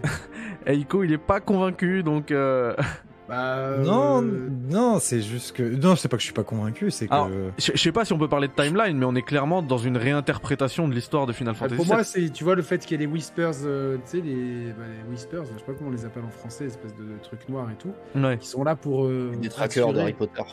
Qui sont là pour assurer l'intégrité de la timeline. Et, oui, oui, bah en plus filler, filler, c'est pas, c'est un très bon choix de nom en version française. Les Ouais. fillers, je, je trouve que c'est une très très, très ouais, bonne ouais, ouais, moi je, bah, du ok, terme. je savais pas que ça s'appelait comme ça, mais du Ouais, coup, en, euh, en VF, en VF, ils les ont appelés les fillers et je trouve ça très très bien. Et sur Xbox, Euh, il s'appelle les euh, Phil Spencer. Euh, ouais. Ah non, s'appelle il pas, n'existe pas. Non, non, c'est, Mais- je suis d'accord avec toi en fait, euh, Yannick, sur le fait que c'est une réinterprétation. Après, euh, encore une fois, Crisis Core sort là, le 16 décembre, euh, va spoiler un des trucs majeurs du jeu parce que il n'y a pas que Aeris dans l'histoire d'FF7, il y a ce reveal de Zack Cloud euh, qui est un gros twist dans FF7 quand tu le fais une première fois. Va donner beaucoup d'informations autour de Sephiroth, va donner beaucoup d'informations autour de deux personnages qu'on peut nommer parce que sans Oui, raconter oui. le reste, on peut les nommer, Genesis et Angel, euh, va donner des informations, va évoquer très rapidement deux autres personnages que vous avez vus si vous avez fait euh, le DLC de Yuffie, euh, Nero et Waze. Merci. Euh, donc, il y, y a ces personnages-là qui sont présents. Crisis Core s'appelle Reunion, s'appelle pas Remaster, euh, il s'appelle Reunion. Je serais pas surpris qu'on ait Dirge of Cerberus Reunion, qui arrive, un remaster de Dirge of Cerberus, et que le troisième épisode de Final Fantasy Remake, euh, de cette nouvelle trilogie en remake, soit une réunification de tout cet univers en fait que FF7 existe dans FF7 Remake, comme tu dis, parce que c'est une réécriture et que les fillers sont là pour ça. Donc FF7 existe. Il y a FF7 Remake, il y a Crisis Core euh, via Reunion, il y aura Dirge of Cerberus via un Reunion, ce que j'imagine est un Reunion, il y aura FF7 Rebirth, et je pense qu'il y aura un FF7, le troisième FF7 regroupera tout ça pour ne faire qu'un. J'ai un peu du mal à voir comment. Moi là, j'ai Tetsuya Nomura. le pouvoir de Tetsuya Nomura, qui Moi- moi, le mec qui a fait Kingdom Hearts. hein. Il est capable de tout, ce mec. hein. Moi, je vois ça différemment. En fait, je vois que euh, par rapport à ce qui se passe à la fin d'FF7 Remake, euh, on peut spoiler du coup hein, allègrement. puisqu'on voit qu'à la fin de FF7 Remake euh, et du DLC, Zack est bien en vie, alors qu'il Ouais. est censé mourir. Alors, certes, il y a certains fans qui ont noté que un logo était un peu différent et que l'église avait l'air différente, donc il, il se pourrait que ça soit une troisième timeline. J'espère que Nomura n'est pas allé jusque-là, j'espère que, que est resté sur deux timelines. Je t'invite à regarder le trailer d'FF7 Rebirth. N'as-tu pas remarqué que Zack et Cloud étaient très très proches des murs de Midgar? Très très très proches des murs de Midgar, et tous les deux. Et ça, moi, ça me fait très peur. Pour moi, il y a trois timelines. Il y a une timeline où Cloud est parti, euh, la timeline qu'on a suivie, où Cloud part de Midgar et Zack est mort. Il y a la timeline qu'on a vue à la scène post-générique, où Zack revient tout seul, et on croise euh, Cloud. Et il y en a une où il porte Cloud. Et là, ils sont aux portes de Midgar. Et quand on sait l'endroit où Zack est censé mourir, c'est loin de Midgar. C'est pas si proche que ça. Ils sont en haut d'une falaise. On voit Midgar au loin. Tu Mais penses il- que dans une troisième timeline, Cloud est mort? Ouais, mais après, ça peut être une, euh, une scène Ouais. un peu euh, fantasmée par. Euh, Je sais pas, mais en fait. il y en a des scènes comme ça dans le film Advent Children, si tu te souviens bien, des passages où il voit, où Cloud voit Iris, à la fin, il voit Iris et Cloud. Et je en vais fait, être très clair, j'espère sincèrement avoir tort. J'espère sincèrement avoir tort, mais c'est Tetsuya Nomura. Le Ouais, mec est moi, capable de nous que- avoir fait quatre timelines différentes. Les gars, deux Parce que- secondes, deux secondes. Attends, enfin non, 30 vas-y. secondes. Après, je te redonne la parole, Yannick, t'inquiète pas. 30 Ouais. secondes. Euh, c'est juste pour euh, vous placer euh, le personnage que vous voyez en haut à droite là. Euh, à quel point il est cinglé. Euh, donc Economy, il y a Ah un, oui, an, un an avant la sortie, euh, euh, avant, un an avant que FF7 Rebirth soit dévoilé, euh, il a fait ce petit call. Donc moi je donnerai beaucoup de crédit à ces théories. Donc attention, je vous le mets, c'est juste là. Écoutez bien, c'est une petite vidéo, elle est juste derrière la tête de Mathieu. C'est parti, ça dure 29 secondes et après on redonne la parole à Yannick. Je, je sais pas. Le seul truc que je fais, c'est que je confirme mon call que je vous ai dit en préparation. Pour moi, cet épisode s'appellera FF7 Rebirth. Je l'ai dit, je le call. Elle est enregistrée là. Et je suis tout à fait d'accord avec toi. Je suis convaincu que cet épisode s'appellera FF7 Rebirth. Je passerai peut-être pour un con. Peut-être que, je serai euh, l'oracle. Mais, euh, mais je- ouais, je suis convaincu que cet épisode s'appellera Rebirth. Mais Et donc On c'est un, c'est un. Et du coup, euh, Mais comment il a tu passes, tu passes bien pour l'oracle effectivement. Un an après, euh, GG. Et du coup, ouais, la question c'est comment t'as fait? Avait des infos Attendez, j'avais cut. J'avais cut mon micro. Euh, alors attendez, on va essayer de le faire bien. Euh, Est-ce que la captation va bien voir le truc? Je sais pas si vous arrivez à voir. Ouais, Holo, euh, tout ça. Ça, Ah, One Wind Angel euh, Reverse, c'est ça? Exactement. Mais ça, c'est la, la BO de, de Crisis Core ou du film? Non, c'est la BO de Final Fantasy VII Remake. Donc ça, c'est la BO collector qui est sortie en même temps que euh, le jeu. Euh, Day One, hein, et euh, vous voyez l'énorme Yankee que je suis. Hein. C'est-à-dire que les livraisons de... J'ai une peluche rouge 13 que ma, que ma fille a dorénavant. J'ai les petites figurines. Ils avaient fait des versions de FF7 euh, basiques, de figurines non articulées. Quoi. Je, je suis un gros Yankee, c'est insupportable avec Final Fantasy.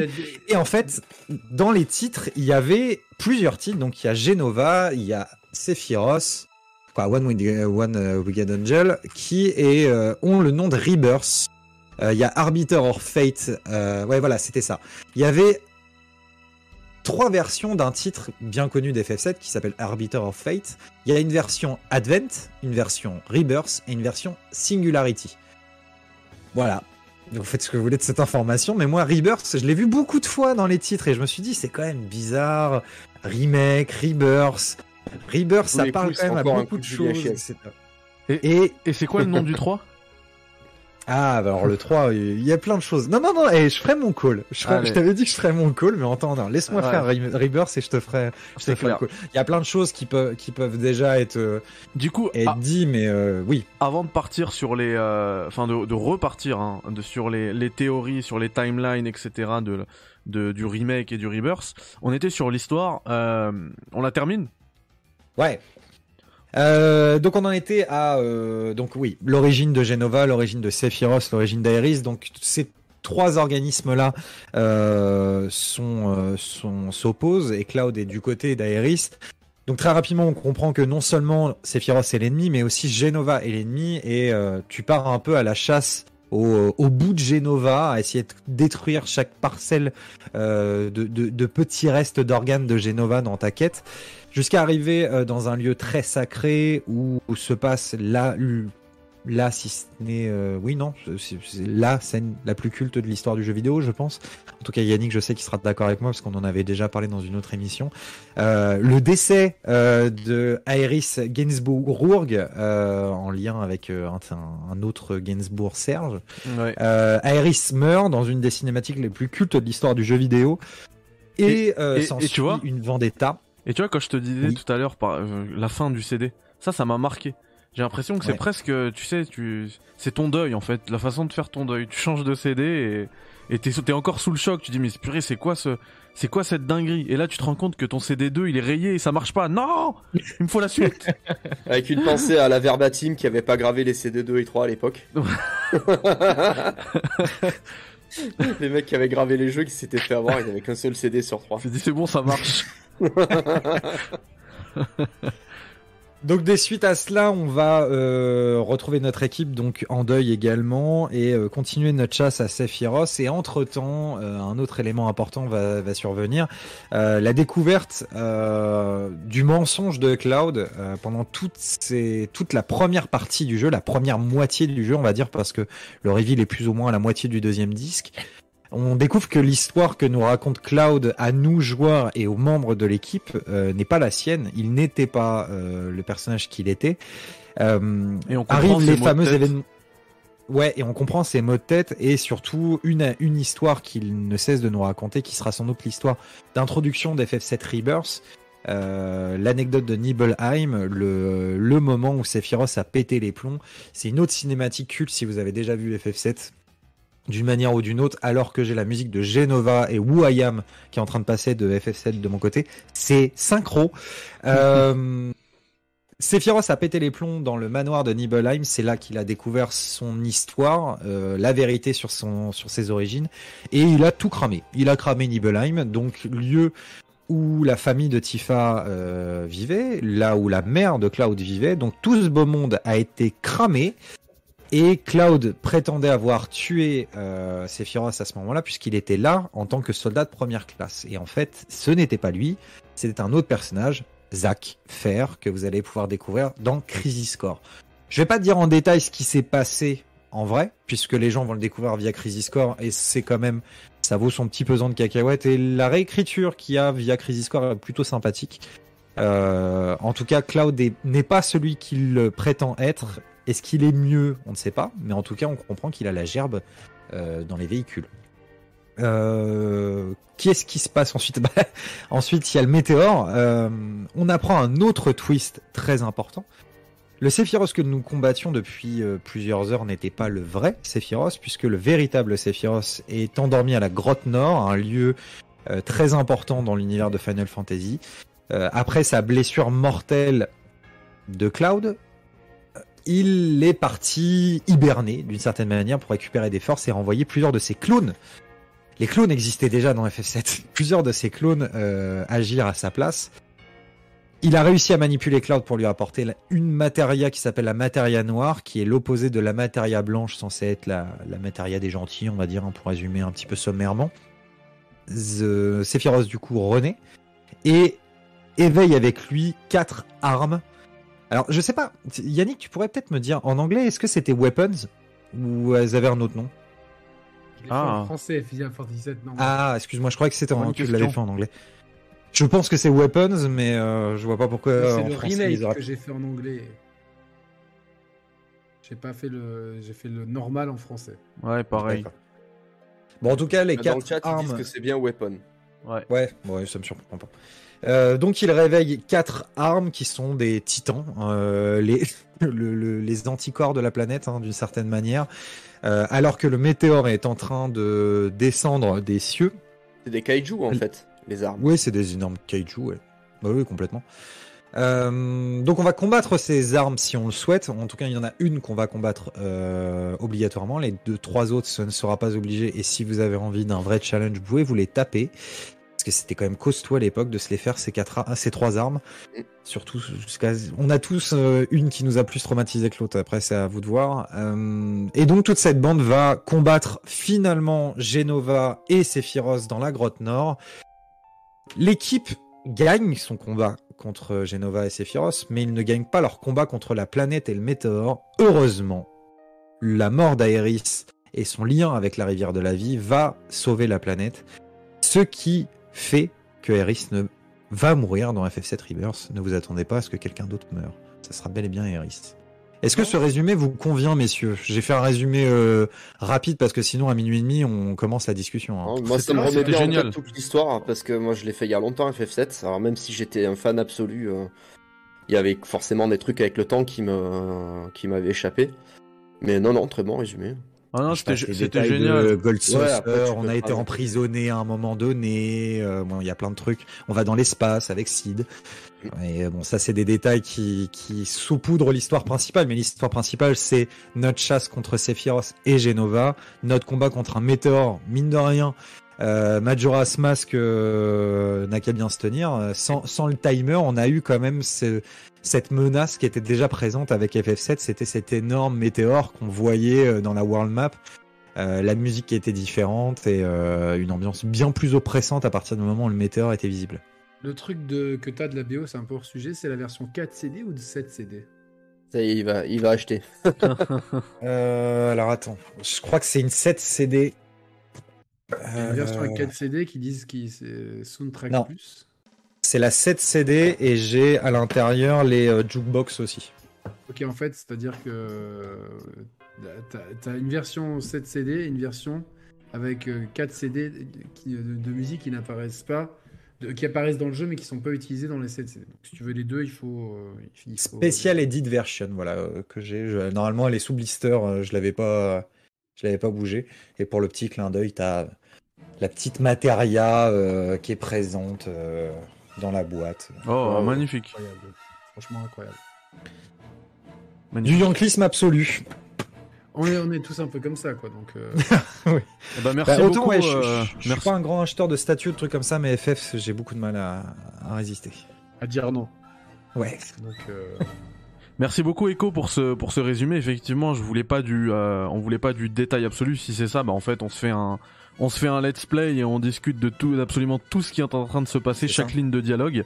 Et, euh, et d'ailleurs, ce serait quelque chose à faire tellement c'est riche euh, Final Fantasy VII. Euh, mais puisqu'on a parlé de l'histoire, alors on pourra revenir sur les théories, etc.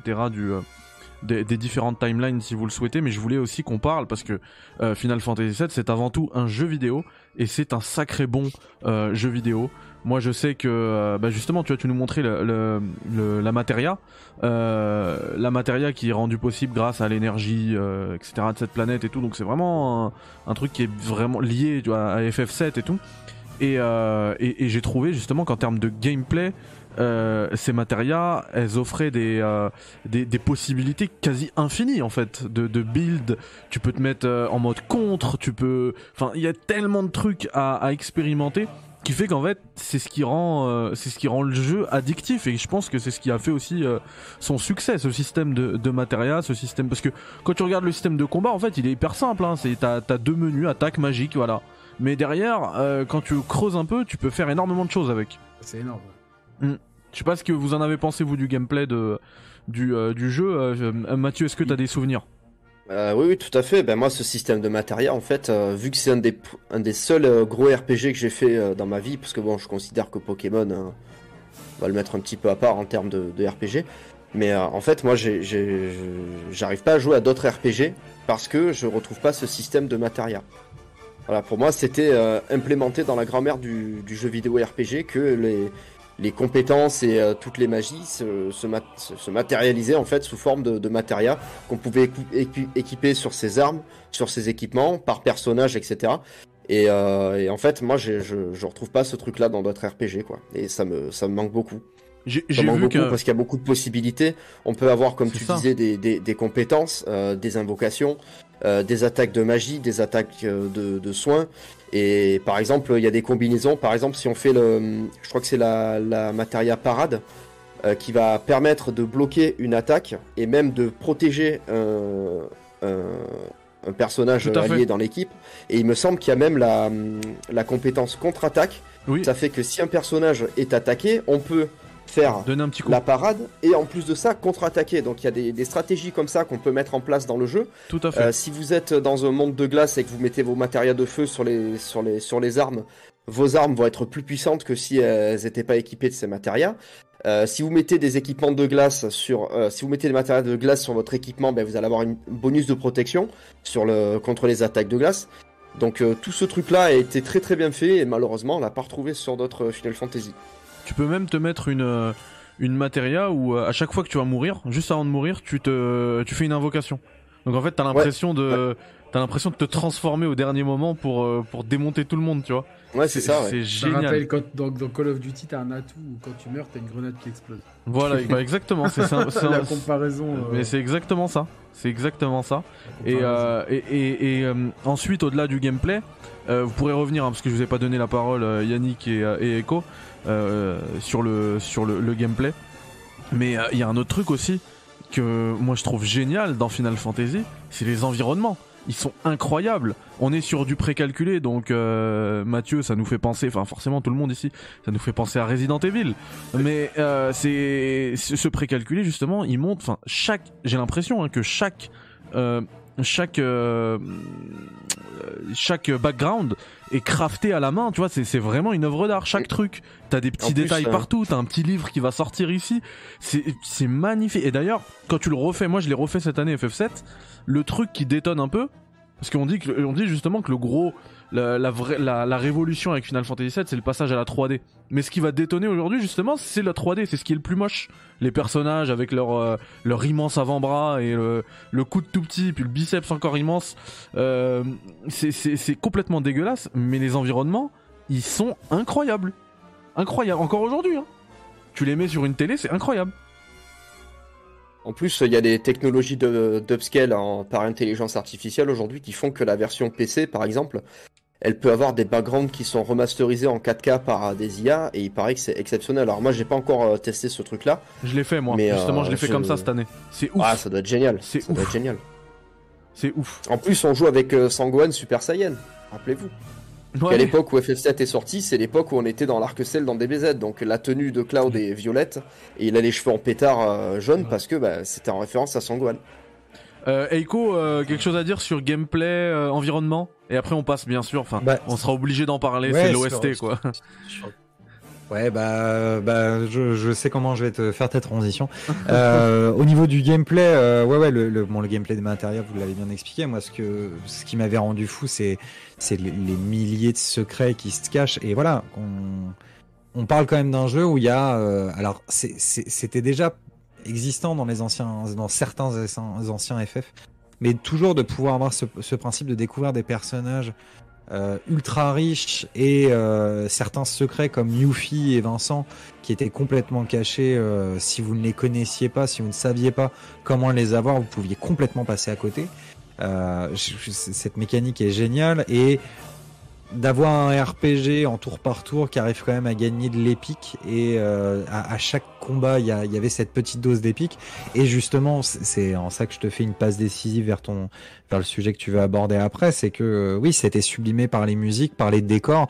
Quoi, voilà moi j'ai été traumatisé par euh, je, je- je me souviens parfaitement de la sensation que j'ai eue la première fois que je suis arrivé à Nibelheim avec euh, le, le thème de Sephiroth qui était euh, alors pas le One Wicked Angel mais euh, il y a un autre son euh, très marquant de Sephiroth où on entendait juste bah, sans cette mélodie là on entendait juste le son de cloche et les tambours en Ah forme oui. de en, au rythme Ouais, d'un c'est vrai, battement de c'est cœur vrai, c'est vrai. c'était angoissant au possible et les, les ennemis dans le, dans le manoir de Nibelheim étaient particulièrement flippants et certains étaient extrêmement dangereux. Si t'avais pas level up un minimum, tu pouvais te faire malaxer le visage en 2-2 par certains adversaires. T'avais la possibilité d'avoir Vincent Valentine à cet endroit-là, mais t'avais envie que de te barrer de ce lieu, tu voulais pas rester là. Et, et tout ça est réussi avec euh, avec euh, avec la musique et juste un petit plus parce que la musique vient de commencer dans mon oreille et je suis en train de me dire on va pas parler de ça c'est c'est pas possible. on a quand même une scène de moto complètement stylée à l'époque. C'était c'était une dinguerie pas possible et on a tous fait la même chose. Oui, euh, complètement inspiré d'Akira et on pouvait le refaire à l'infini à Gold Saucer et on l'a tous fait à l'infini à Gold Saucer en disant je veux refaire la scène de la moto de Cloud. Incroyable. Euh, par rapport aux, aux environnements, je sais pas si vous avez, euh, si vous l'avez remarqué, euh, mais vous savez ce, ce plan mythique là euh, au tout début de Final Fantasy VII, c'est le, c'est le plan d'introduction de Final Fantasy VII. En, en contre-plongée de, de Cloud qui regarde Alors, la non, Shinra. non, pas celui-là, celui qui est en hauteur, où on voit justement Midgar. Ah oui, Ouais. où- là où il y a le logo qui apparaît. C'est ça, exactement. Eh bien, Ouais. c'est c'est pour euh, revenir au- euh, à ce que je disais tout à l'heure sur le fait que tous les environnements, t'as l'impression qu'ils sont tous craftés, dessinés à la main. Il y a rien de générique dans ce jeu. Et en fait, euh, si vous regardez bien, il y a une partie qui est plongée dans le noir, une toute petite partie sur ce plan-là qui est plongée dans le noir. Et en fait, tu comprends quand tu joues que ce- cette partie-là, c'est le secteur 6, celui qui est complètement délabré et détruit. Et, et tu vois, Ouais, ils y ont pensé même sur le plan, le, le premier plan, de, ah bah, de- à ne pas mettre de lumière là-dessus. Tu vois J'ai cru que t'allais dire, bah en fait, si vous montez légèrement la luminosité, vous avez une image de Sephiroth qui fait Je vous attends Non, t'as t'as une image de. Vous avez une image du mec de Silent Hill qui se que regarde dans son propre miroir. C'est exactement ce que j'allais dire. De James Sunderland qui, serait, qui sourit dans le miroir. Euh, Yannick, un mot sur euh, gameplay, environnement, musique. Alors en fait, euh, déjà, déjà l'O- l'OST de No- Nobuo Uematsu, elle est, elle est absolument incroyable. Qu'est-ce que c'est comme bouquin celui-là Celui que t'as. Mais je, ouais, ouais, je les ai quasiment. Et t'as toute la construction de Midgar, ça a vraiment été réfléchi. Midgar, c'est un truc de fou. Ils, ils ont fait quand même du taf de malade mental, les développeurs. C'est juste fin suite- de parenthèse. C'est la suite de celui-là, qui est l'Ultimania d'origine. Voilà, donc euh, il y a l'Ultimania. Alors, vous- là, je fais une parenthèse que les gens me connaissent comme étant un fan de bouquins. Ça, c'est l'Ultimania. Il y a euh, chez Third Editions la légende Final Fantasy VII qui est très très bien, qui est juste écrite. Vous avez l'Ultimania, donc pareil pour le remake. Et euh, bah, c'est sur ma table basse, c'est le guide Ultimania pour le remake. Et l'encyclopédie aussi. euh, voilà, le guide Ultimania énorme. Il y a l'encyclopédie euh, Faut être balèze. qui est dispo pour euh, 7, 8 et, et 9. Le voilà Voilà. Ah, celui-là, ah, celui-là, voilà. celui-là, celui-là, je me suis rendu compte que je l'avais pas, donc je, viens- je l'ai commandé il y a 5 minutes. Voilà. Ah, C'est quoi, moi j'ai Avec mes boîtes de l'OST. jeux à côté, je les ai pas prises avec moi. Et alors, euh, Ah je, bah, moi je aussi. Trouve, je trouve que la direction artistique pour l'époque, elle est incroyable.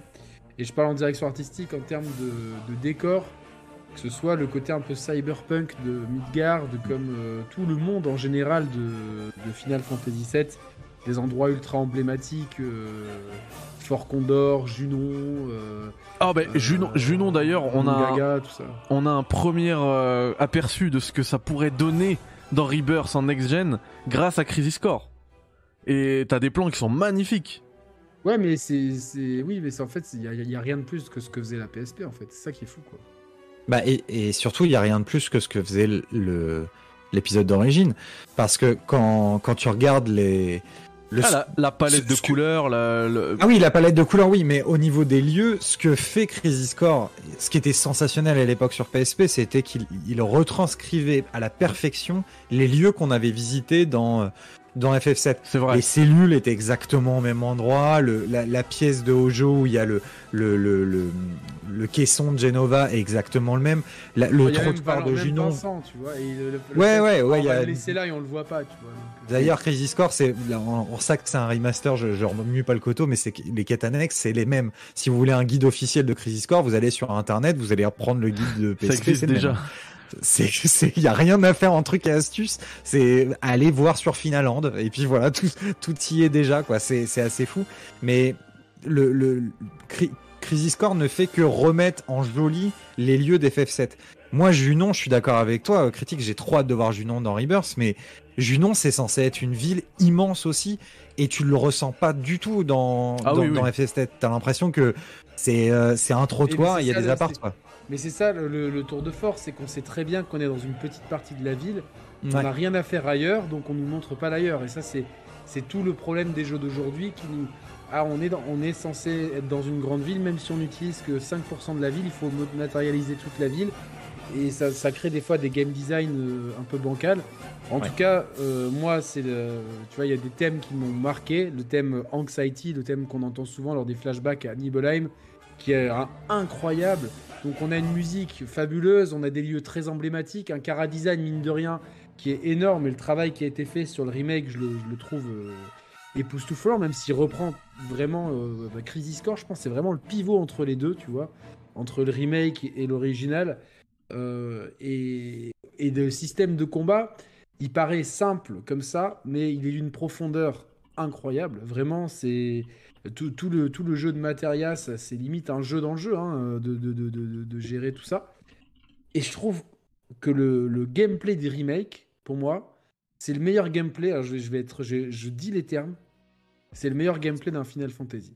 C'est-à-dire qu'on a Oh oui. euh, un, un côté action, mais un côté tour par tour, et, et tout est super bien mélangé. Quand je vois euh, ce que ce qu'on voit de FF16, j'ai l'impression bah, de voir du Crisis Core, c'est-à-dire un jeu très bourrin. J'ai l'impression que il n'y a pas de subtilité, il n'y a pas de tour par tour, il n'y a pas de stratégie.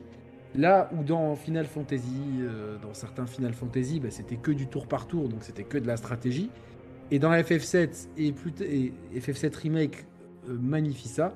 On a un habile mélange, et surtout dans le remake des deux. Euh, pour moi, le système de combat d'FF7 Remake, il est euh, parfait en fait. Je, je, je, je- trouve, voilà, je sais pas ce que, ce que Echo, spécialiste, en pense, mais. Ah oui, oui, je suis entièrement d'accord parce que justement, j'allais rebondir sur ce que tu dis et je vais d'autant plus rebondir euh, de, confirmation. C'est que la mécanique des matérias, on, a tous notre routine et, je suis sûr que si on se pose une demi-heure à parler de nos, nos routines de matérias, on va trouver une technique que l'autre ne fait pas et en se disant ah ouais toi tu fais comme ça. Ah ouais j'y Ouais, avais pas pensé à ça. Et on, on a tous nos habitudes aussi. C'est quelque chose qui est assez courant chez les fans de FF enfin un petit coucou à Esprit Otaku euh, de la rédaction d'IGN qui a aussi un bon gros tox de ça. Euh, de dire le tel tel archétype de personnage je vais lui mettre tel type d'élément. Euh, je vais lui mettre tel G-force la, la fille je vais lui mettre tel G-force alors t'en as certains qui lui met qui mettent les G-force féminins aux personnages féminins ou tiens bah on va changer on va lui mettre les trucs les plus monstrueux ou euh, euh, le healer va être va être euh, Spéglas ou va être Spéter quoi. Il y a plein de ouais, mécaniques ouais, différentes. et là où je te rejoins sur le fait que le, le- le système de gameplay d'FF7 est l'un des meilleurs, je dirais peut-être, je sais pas, c'est ils, ils ont des propositions différentes et puis je suis un fervent défenseur du système de gameplay d'FF8 et je sais qu'il a beaucoup de détracteurs, mais euh, la, force, Materia, je, suis, je suis- je suis moins fan. je sais, On en avait déjà Euh, parlé en plus déjà. c'est ça. Le, le- la force qu'a FF7, c'est que là, à une époque comme aujourd'hui, on parle beaucoup de rejouabilité. FF7 met 1000 zéros à plein de RPG en termes de rejouabilité parce que vous pouvez, si vous le souhaitez, si vous avez envie, vous dire je vais faire une game totalement différente et je vais construire mes personnages d'une manière totalement différente. Et ça peut vraiment changer votre, votre style de gameplay et votre, euh, votre aventure. Alors malheureusement, il n'y avait pas de niveau de difficulté différent euh, dans, dans les RPG comme FF. Ouais, mais il y a Euh, les armes qui, qui sont d'énormes challenges C'est ça. qui permettent justement de, de, de te pousser à bout de ton raisonnement pour voir si ta build elle est euh, Elle est totalement bonne ou pas. optimisée Ouais. ou pas en fait. Donc euh, Moi, moi je, vais, je, vais, Complètement. je vais rebondir sur ce que tu disais, Yannick, par rapport au gameplay. Je vais aller beaucoup plus loin que vous. Ce jeu-là, il est tellement satisfaisant, manette en main, que pour moi, vu comment il tourne, c'est un système seller du Steam Deck. Parce que ce jeu-là, sur Steam Deck, c'est le, c'est le- c'est l'incarnation même du jeu vidéo, de l'excellence dans le jeu vidéo. C'est magnifique, c'est en 60 FPS, c'est dynamique. Le gameplay, il est, c'est- pour moi, c'est le meilleur. Franchement, c'est le meilleur. 60 balles. non mais il y a non mais il y a, il y a la enfin, je sais je sais pas ce que ce que ce que ça donne euh, la version Steam Deck mais la version Switch aujourd'hui je la trouve très très bonne Non, je parle parce de, qu'elle je parle de Il est FF7 sur remake, remake. euh, remake. Ouais. Le Ouais, remake. ah, ok, remake. Ouais, Oui, ouais. bah, ou la version PS5 Oui, mais euh, mais je veux dire le fait de l'avoir en, en portable, d'avoir une, une Mm. telle qualité de gameplay, de, de, de- de technique, de performance visuelle euh, entre les mains, pour moi c'est, enfin celui qui, a, pour moi c'en est même un système seller, mais celui qui a acheté un Steam Deck et qui n'a pas ce jeu-là sur Steam, bah, euh, ne réfléchissez pas, foncez, même si vous l'avez déjà fait. Franchement, des fois je me lance, Et je me fais deux trois combats, mais je me dis mais, mais c'est c'est mais incroyable. le système de combat il est fabuleux Ah, c'est incroyable. clair. Et Et mais- mais pour ceux qui veulent faire l'original, la version Switch, elle est très bien parce que tu peux, euh, en fait, tu peux accélérer les combats et les déplacements, euh, désactiver les, les rencontres automatiques. Et, et en fait, toutes ces petites choses en fait te permettent, enfin, m'ont permis juste après avoir fait remake de refaire, alors que ça faisait au moins 10 ans que je l'avais pas refait, FF7 euh, en, rushant, mais tu, tu loupes rien. C'est-à-dire que tu rushes juste euh, ce qui a, euh, ce qui a rushé, ce que permettait pas le jeu Ça de perd un peu d'intensité dans les combats quand même, hein, je trouve. Bah, c'est- en fait, non. parce que dans les combats, les vrais combats, tu laisses le rythme normal. C'est juste quand tu fais du, le- du, du grinding. Quoi, quoi, non Ah, moi j'accélère. Euh, le- quoi, La, la version Switch que tu parles, c'est la version sur tous les supports maintenant alliés sur La Steam. version elle est sur Steam, les- PS4, Xbox. C'est la version maintenant partout et, et elle est très très bien. Je suis complètement d'accord avec toi. C'est même la version euh, iPhone, je crois, c'est ça? Ouais, je crois aussi, ouais. Et euh, mais par contre, moi, je vais en accélérer non-stop parce que pour le coup, je trouve que ça- en- à, à partir du moment où tu t'habitues à la version accélérée, tu dis, Ouah, bordel, qu'est-ce que c'est Ah, lent bah en oui, vrai. bah, ah oui, Et, euh, et moi, je me suis. Mais c'est le cas pour tous les FF. Tous les FF qui ont été remasterisés là, euh, FF7, FF8, euh, FF9, et même les anciens FF, t'as un mode accéléré. Et mon dieu, c'est une bénédiction ce mode accéléré. Parce Et que... encore, il me semble qu'à l'époque, déjà dans l'original sur PS1, tu pouvais régler la vitesse des combats Oui. dans les options. Et en fait, ça, ça ralentissait c'était pas, ou c'était non la, aussi- la gestion de la jauge c'était ATB. aussi rapide. C'est ouais, Oui, voilà, c'est une histoire d'ATB. et- euh, Là, là, là, là, c'est c'est juste un avance temps rapide. en d'inscription fait. qui était plus long. Mais Là, là- bah, en fait, c'était c'était le mi- la mini, excuse-moi Yannick, c'était la mini euh, la mini option de difficulté en fait, la jauge dont tu parles Mathieu, parce que tu avais la possibilité de faire des jauges d'ATB accélérées et tu avais la possibilité d'avoir des jauges d'ATB quoi des tes adversaires pouvaient agir quand tu réfléchissais ou pas. Et Ah, euh, c'est là où tu pouvais trouver une petite difficulté, c'est de dire pendant que toi tu réfléchis en disant attends je lui envoie foudre ou ifrit, bah tu te prends trois taquets dans la tronche par l'adversaire donc accélère, décide-toi. Et euh, ça c'était la mini option difficulté d'FF7 qui est bienvenue. Alors, les gars, euh, J'avais juste un truc à, un truc à Vas-y. dire qui, est un petit peu dommage, mais c'est un rapport avec Final Fantasy. C'est que euh, FF6 sur, euh, sur iPhone et sur iPad ne prend pas en charge les contrôleurs. T'es obligé de le faire en tactile. C'est une Ah non mais ah non mais ça je suis désolé mais je vais revenir sur mon Steam Deck. Le fan de Final Fantasy doit absolument Ah, investir dans un Steam Deck parce que quel plaisir d'avoir toute sa collection Final Fantasy du 1 au, au 15 euh, complètement jouable ou presque. Pour certains c'est un peu un peu compliqué mais quasiment tous en fait.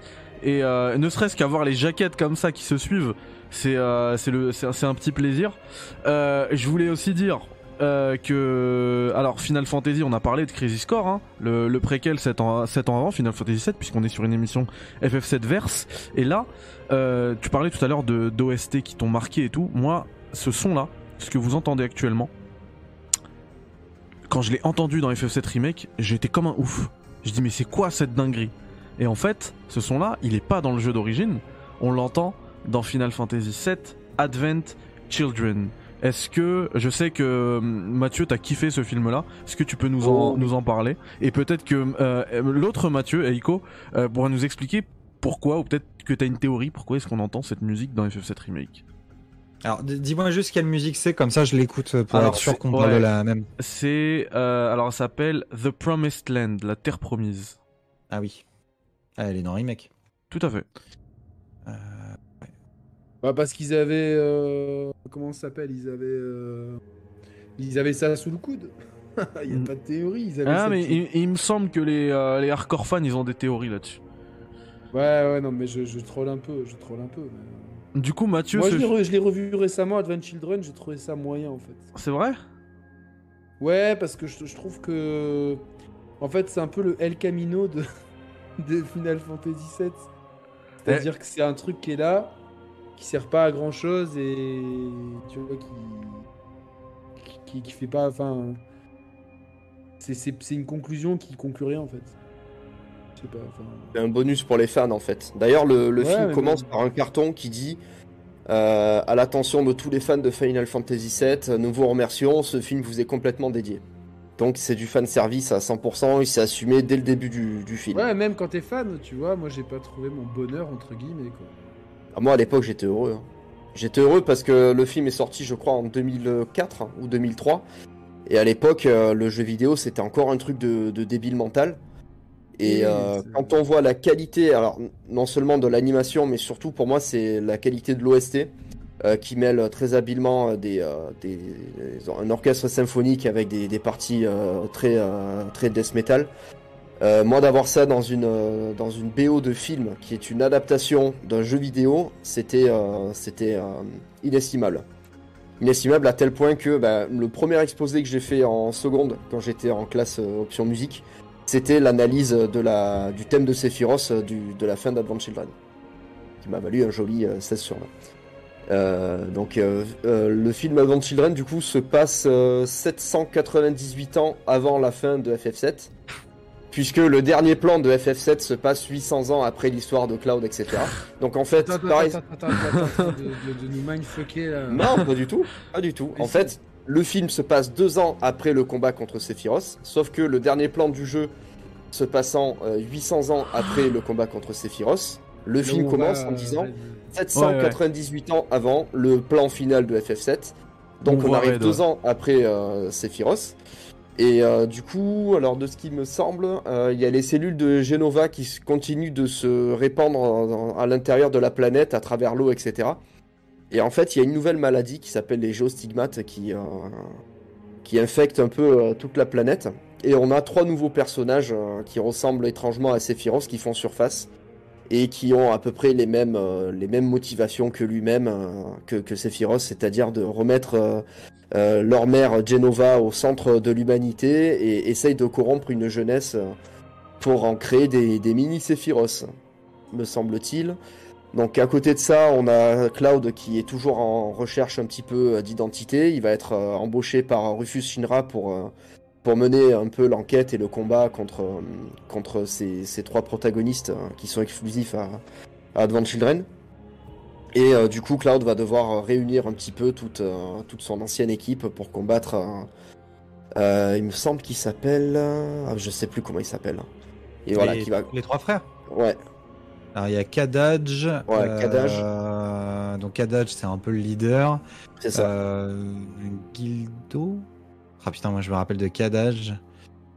Euh, je suis en train de chercher en même temps. euh, Vas-y, reprends, je te. Je plus, bon, je voilà. Et en fait, donc euh, le but de Kadash, ça va être de ra- rassembler une mini armée de, de comment ça s'appelle, de, de, de futurs cobayes pour intégrer les, les cellules de Genova. Et euh, du coup, tac tac. Alors attends, putain, parce que le film, je l'ai plus depuis longtemps. En gros, ils veulent refaire. ils- Les, les frangins, ils veulent refaire une nouvelle réunion en fait. Oui, c'est ça, ouais. Le, le concept est ça, c'est que là, ce qui est un peu plus limpide dans FF7 Remake d'ailleurs, de comprendre un peu le fonctionnement de la réunion, qu'est-ce que c'est que cette fameuse réunion et de ces types endoctrinés qui sont des des, des anciennes quoi des soldats qui ont été euh, victimes d'expériences et qui sont complètement groggy. Là, ils veulent en fait refaire ça euh, à une manière un peu plus artisanale en les foutant euh, euh, dans de l'eau corrompue par Genova et en faire euh, provoquer une nouvelle réunion en fait, Des nouveaux témoins de Genova, du coup. d'une certaine manière. Voilà, et euh, je sais qu'il y a une histoire, je crois que c'est Rufus Shinra qui détient la Materia Noire. Il la garde secrète dans une boîte, dans une boîte, il me semble que c'est ça. Ouais. Et en fait, le, voilà, le film se termine avec donc Kadash qui récupère le- la Materia Noire, qui l'ingère, et Sephiroth refait surface pour un combat à mort contre, contre Cloud. Voilà. Dans- Il me semble dans que c'est ça, service Children. absolu. Comment? Dans un fan service absolu puisque Exact. Ok. Transformation, Sephiroth. Et que Kadaj devienne Sephiroth, d'une certaine manière, ça peut, entre guillemets, prêter sens, parce qu'on parle d'un jeu où il y a eu des milliards de clones de Sephiroth, donc dans le fond, c'est pas tant ça le problème, c'est le fait d'être face à un euh, Sephiroth qui dit à Cloud, ça fait longtemps qu'on s'est pas vu. Ouais. Alors, on sait pas si c'est Kadaj qui joue à dire ça à Cloud pour lui dire, euh, tiens, je vais te piquer là où ça fait mal, ou, ou pas, mais euh, c'est, ça n'empêche que, bon, on a, pareil, hein, je, je fais une vanne, mais euh, quand j'ai vu la scène et que tu vois la tronche de Sephiroth qui dit, ça fait longtemps Cloud et euh, la musique qui démarre, bon, bah, tu t'installes correctement dans ton siège et puis tu te dis, allez, c'est parti. Non, moi je conseille vraiment le film parce que bon, euh, scénaristiquement, on va dire c'est bien, c'est pas bien, ça va défendre, ça va dépendre un peu tout le monde. Mais il y a quand même des scènes qui sont euh, magistrales. Euh, J'ai en tête le combat de Tifa dans l'église, euh, où il y a le thème du combat de Final Fantasy VII qui est repris au piano. Piano. Je trouve que c'est encore aujourd'hui une, une des meilleures compositions au piano qu'on Ouais. peut avoir dans un film, tout genre confondu. Euh, je trouve qu'au niveau de la mise en scène, ça, ça défonce encore la, la rétine. Alors, le film est sorti en Blu-ray dans une édition complete euh, qui rajoute euh, une dizaine de minutes de, de, de plans en plus, il me semble. Donc l'édition est un petit peu plus complète. On a notamment euh, euh, une scène supplémentaire dans le combat contre, contre Sephiroth. Et euh, il me semble que, en fait, il y avait un problème sur ce film-là parce que la plupart du temps, le film était en master euh, SD. Et les quelques plans qui ont été rajoutés étaient eux, par contre, en, en HD. Donc il y a une petite dissonance au niveau de- des effets visuels. Mais je crois qu'il y a une version 4K qui est sortie et pour le coup, le film a été euh, complètement remasterisé. Donc il faudrait que je le vois comme ça. Et Mais, il est, euh, euh, il est ne aussi disponible, pour, euh, disponible sur Netflix, D'accord. Ouais. au cas où. Bah, ne serait-ce que pour l'OST du, du film, moi je le conseille à, vraiment à tout le monde. Euh, à ceux qui veulent entendre une bonne OST ou à- aux fans de FF7. Mais euh, c'est euh, pour, pour moi, ça fait partie encore aujourd'hui des, des, des grands films qui ont été faits à partir d'un d'un matériau de jeu vidéo. Ah oui, Voilà. Mm. Avec en tête toujours euh, le film Silent Hill. Silent Hill, bien évidemment. Ouais. Et Yannick, il a envie de placer son Mario là, tout de suite, je le sens. mais on a qu'une le bande-annonce. C'est pas, le il est film pas de- sorti. Le film de Mario, en tout cas, a l'air très prometteur, quoi, tu vois. Tout à fait. Non, faut Ah, c'est une petite blague, le c'est une petite tout- en tout blagounette. cas, euh, le- L'univers de Final Fantasy VII fascine et euh, je, ne peux que recommander aux gens qui ont aimé, je le redis une fois, qui ont aimé Final Fantasy VII et slash ou FF7 Remake, de faire Crisis Core, euh, bah, la version Réunion du coup. Parce que moi, moi je l'avais jamais fait, en fait, euh, Crisis Core. Euh, je l'avais pas fait à l'époque. euh, par manque de moyens, j'avais, préféré prendre d'autres jeux sur God of War, pas le citer, sur, sur euh, ma PSP. J'en avais beaucoup entendu parler et je savais ce qui se passait, mais de le vivre, c'est super bien. Et au final, le système de combat, ils ont réussi quelque chose. En fait, c'est ça qui, est tellement. On, voit bien la richesse du système de combat de Final Fantasy VII, c'est que de base, c'est que derrière, ils ont fait le, le FF7 Remake qui s'en inspire et qui fait des choses euh, limite c'est parfait. Et Crisis Core qui, euh, qui devient un jeu d'action mais qui ne perd absolument pas l'esprit Final Fantasy VII. Et pour moi, c'est un énorme tour de force. Il y a des combats qui sont sacrément. euh, Ou quoi? sacrément. Hein? Il y a des combats costauds ou quoi? Ouais, plutôt costaud. Ah, Il y a des moments anthologiques dans, dans Crisis Core. hein. Il y a des Ouais, boss, ouais, euh, ouais. je te rappelle. Hein. Exactement. Puis, puis- et puis en fait, qu'on nous raconte, ce qu'on nous raconte dans, dans Final Fantasy VII à propos de- des événements de Crisis Core, c'est une chose. Quand tu lis les trucs par rapport au lore dans, une, dans un wikia ou quoi, c'est une autre chose. Le vivre et le jouer, c'est vraiment ce qu'il y a de mieux. Euh, et donc pour moi, alors je, je, connais pas les, les, les, autres, les autres choses de, de FF7, mais faites FF7, Crisis Core, Advent Children, FF7 Remake et Intergrade. Pour moi, il faut faire les choses dans Si vous partez de zéro, faire les choses dans, ce- dans, dans cet endroit-là. Euh, moi, je suis pas d'accord. Je suis pas d'accord. Je, je dirais que si vous commencez maintenant avec Final Fantasy VII, euh, faites le remake tout de suite. Parce que vous allez être piqué. Parce que si vous y allez, vous allez faire FF7 ou un autre, euh, ça va, ça va être complexe. Hein. Je pense pas que vous allez continuer euh, 25 ans plus tard. Par contre, si vous faites FF7 remake, Bah, là, vous je allez trouve être pas piqué. si complexe que ça, moi. hein. C'est pas, c'est pas la complexité, c'est la, hum, je sais Le pas moi. rendu. Ouais, le rendu, ouais, c'est ça. Bah, Au pire, on peut le faire sur PC avec des modes euh, graphiques et euh, le, le truc qui accélère les combats. Ouais, Au moins mais- pour vivre l'histoire, quoi. pas uniquement. Ouais, mais justement, là où je rejoins Critique, c'est que d'avoir fait remake, si t'es piqué par remake, tu vas avoir beaucoup plus de, motiva- de Exactement. motivation à faire cette démarche Ouais, je, de dire, ok, j'ai envie de voir la suite. Et que Et puis- de partir sur remake en dis- euh, sur le set de base en disant alors faut que je le mode parce que critique s'il m'a dit de le faire. Pff, ça me saoule. Et euh, en fait ça ça peut te refroidir à faire tout le reste en fait. Exactement. et là où je te rejoins critique c'est que j'ai un pote qui a fait ça ça fait des années ça peut- plus de 20 ans que c'est mon ami où je le bah vous vous doutez je le Tanne. à lui dire je joue à FF7 il y a jamais joué il a enfin fait remake et en fait quand il a fini remake il a dit bon vas-y c'est parti je fais FF7 euh, il faut Et que je sache C'est ce une excellente. m'attend après C'est une excellente vitrine, euh, FF7 Remake, on en a parlé tout à l'heure, le gameplay, etc., même la, la qualité visuelle, c'est un jeu moderne, euh, enfin, c'est génial. pas et dans puis- son level design. après, tu te fais piquer. C'est assumé, je trouve, et moi je préfère. Euh, honnêtement, certes- moi j'ai entendu des critiques que j'ai trouvé débiles de dire ouais, euh, tout ça pour pas avoir un open world, mais je préfère que Midgard soit sur des rails et que j'ai pas à m'éparpiller, euh, surtout avec le côté combat aléatoire. Et même si, si souvent il y a des couloirs, notamment entre les secteurs, moi personnellement, j'aime tellement l'atmosphère de Midgard en fait. J'a- J'aime cette, j'aime l'atmosphère. Et, je trouve que le personnage d'Aeris, bon, même si du coup elle a un peu chaud aux fesses parce qu'elle veut- elle, perd un copain, elle en trouve tout de suite un autre et elle demande tout de suite un date. hein, donc Ouais, mais quelque part, elle, elle retrouve, euh, elle retrouve son copain original, puisque euh, à ce moment-là, Cloud, il est persuadé d'être Zack, en fait. Oui, mais elle, elle sait Oui, bien c'est que c'est connectie. Ouais, mais je sais pas, je pense qu'elle ressent que euh, Zack est toujours quelque part, en fait. Je, je- ouais, moi je le vois pas comme En ça. fait, pense que moi, elle a- elle a le- vraiment envie d'être en couple, elle, tu vois. L'original, je, le, Elle le a vrai envie de- d'être en love, love. Tu vois. Écoute, elle a besoin de, de quelqu'un, quoi. Moi, le véritable deuil que j'ai eu dans FF7, c'était pas la mort d'Iris, c'est le moment où Cloud Ça a été- se rappelle qu'en fait, il n'est pas Zack. Parce qu'à ce moment-là, Zack meurt pour de vrai. Tu vois ce que je veux dire? Oui, non, bien sûr, mais Moi, c'est pour moi, c'est ça le vrai deuil de FF7. Est-ce que c'est pas le premier jeu? Alors oui, on... euh, euh, FF6 déjà des, des grandes scènes marquantes, la scène de l'opéra, etc. Mais euh, FF Final Fantasy VII, c'est un jeu qui est une de bout en bout, c'est une tragédie, vraiment au sens grec du terme, avec des grandes thématiques par rapport au père, à la mère. Euh, Ils ont tous, quasiment tous les personnages ont un rapport compliqué, euh, voire euh, Tous- problématique. Non, non. Oui, ils ont tous un rapport par rapport à la paternité. tous. la paternité, La à- parentalité, pardon. À la parentalité, voilà, parce que c'est ou la mère ou le père, etc. Donc on est vraiment dans les grandes. En, en fait, quand tu, quand tu prends Final Fantasy VII, on est vraiment dans la tra- dans, dans- c'est une tragédie grecque moderne en fait. Clairement, c'est exactement. euh, J'aime beaucoup cette relecture. Alors c'est des thématiques. Qui, Tragédie tu- nordique. Avec des noms nordiques.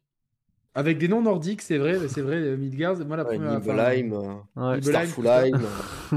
Mais, euh, mais et puis voilà, il y a, y a ce, c'est, c'est- ce qui est, ce qui est incroyable, c'est que bon, la mort d'Aerys, moi, je, je sais pas si vous vous en rappelez, moi sur le moment, j'étais mais pétrifié, mais vraiment pétrifié. J'étais devant ma P- PS1, mais j'ai dit mais parce que même dans les œuvres de, de- de- qu'on avait de l'époque, tu vois, moi je parle par exemple des chevaliers. Ah, c'était choquant, Zodiaque, euh, Ils ressuscitaient les gars, tu vois, Sangoku il ressuscitait, il y avait les boules de cristal, il y avait euh, toujours une pirouette.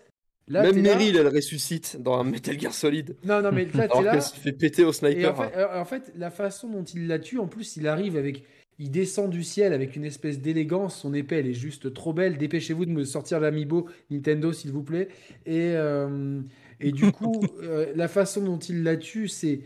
Il y a une espèce de, de poésie, de, de froideur et, et, d'incompréhension. Enfin, on est vraiment dans, dans une scène qui est, pour, par rapport aux moyens de l'époque, elle dégage une émotion qui est. euh, franchement, c'est rarement égalé jusque-là dans le jeu vidéo. C'est clair. Et Il faudra pourtant- pas la rater euh, dans le remake. Dans le Rebirth. Et... Si on la voit. Et Moi, je pense Oui, la- non, mais oui. on Tu penses qu'elle va mourir? Alors, mais Mais bien sûr qu'elle va mourir. Elle est obligée de mourir. Mais moi, il- moi, moi, je voulais Euh, revenir. Il n'y a pas d'autre solution qu'elle meure. Sa mort n'est pas. euh, ça n'est pas que l'histoire d'un personnage qui meurt. Alors, pour, pour l'anecdote, déjà, pour, euh, histoire de mettre non, un non, peu de parce que contexte. c'est intéressant de faire Il y a eu un moment hyper donné intéressant, Tifa, parce que devait, tout le Tifa monde dit- devait mourir. de Tout le monde dit que ça va être Tifa dans le. Enfin, il y a énormément de théories qui disent que ça va être Oui, Tifa dans le, dans le remake, dans le Rebirth. Ça n'est pas possible dans le sens. Alors, si c'est possible. Moi, je pense Pour que ça va être. Cloud et que Zack va prendre sa place. Mais, mais s'il y a Non. trois timelines, est-ce que ça peut être. il y en a Alors, une justement, c'est pour ça. Alors. ça, ça ne, ça ne peut pas être possible dans le sens où la mort d'Aerys provoque le dénouement d'FF7. C'est pas que l'histoire d'un personnage qui meurt. C'est qu'Aerys, euh, grâce à sa mort, grâce à, aux conséquences de sa mort, le combat va continuer et la finalité, le, la protection de la planète contre le météore est en partie due au fait que Aerys a rejoint la rivière de la vie, blablabla. blablabla. C'est presque Donc, un sacrifice. Oui, et rappelez-vous qu'Aerys, elle est quoi Sephiroth, il la croise pas dans un coin de rue, il lui met trois coups de surin. Elle est en train de prier, elle est en train de faire quelque chose à ce moment-là. Elle est au moment où Sephiroth part, elle sourit, elle regarde Cloud, elle lui fait pas un check en lui disant ah bah ça fait une plombe que je t'attends, euh, j'ai envie d'aller manger des mandarines. C'est tout ça est prévu. Eh, ça fait partie d'un plan. Je vous invite et euh, je t'invite aussi euh, Yannick parce que je sais que tu l'as à bien regarder l'Ultimania guide officiel parce que euh, à la fin il y a pas mal de ouais du remake il y a pas mal de choses qui montrent qu'Aerys serait pas mal au courant de ce qui est en train de se passer. Et, euh, ce sacrifice est prévu. C'est tout ça fait partie d'un plan et, et elle le sait. Et dans remake il y a beaucoup d'indices qui prêtent à croire que elle sait ce qui lui attend déjà Euh, donc Aerys doit mourir. La seule manière pour que ça ne se produise pas, c'est qu'elle meure, mais qu'elle revienne à la vie et que il nous fasse un coup du pouvoir de l'amitié, que c'est les autres qui se sacrifient au nom d'Aerys pour la rivière de la vie. Et c'est pas ce qu'on veut. hein. Très honnêtement, c'est pas ce qu'on veut. mais alors là, je vais sortir un Joker, tu me le permets ou pas? Euh, Sors ton Joker, allez-y. Nomura. Si c'est rien de sexuel. Nomura. mais oui, c'est ça. Mais oui, c'est Nomura. Mais C'est-à-dire qu'avec Nomura, on est- il est capable de se dire. euh, en, fa- en fait, le problème, c'est que j'ai du mal à rentrer dans la tête de ce type. Et, euh, enfin, je pense que même un grand profiler Personne aurait du mal. Euh, mais c'est-à-dire que là, avec ce qu'ils ont fait, déjà, euh, on- on- pour moi, moi ma, ma vision, c'est que, que, que Zach est épargné. C'est-à-dire que Zach va rentrer dans l'histoire. Je pense que Zach va faire partie intégrante du groupe. Et, et quelque part, je trouve ça intéressant. Et maintenant, tout le monde attend. Et il y a beaucoup de gens qui sont persuadés, non, Aerys ne mourra pas, c'est quelqu'un d'autre qui va mourir. Le problème, c'est que si Tifa meurt, avec tout le respect que j'ai pour Tifa, elle a aucun lien spécial avec fout. la planète, etc. On Tifa, c'est euh, c'est un personnage qui est. euh, c'est un peu la femme forte du groupe, etc. Là où Aerys, euh, c'est une force tranquille, une, force. une waifu. Ouais, voilà. Mais, mais, euh, Voilà. mais, mais globalement, on a besoin, chacun a son rôle et clairement, euh, Aerys, elle a une, une figure un peu christique en fait quelque part.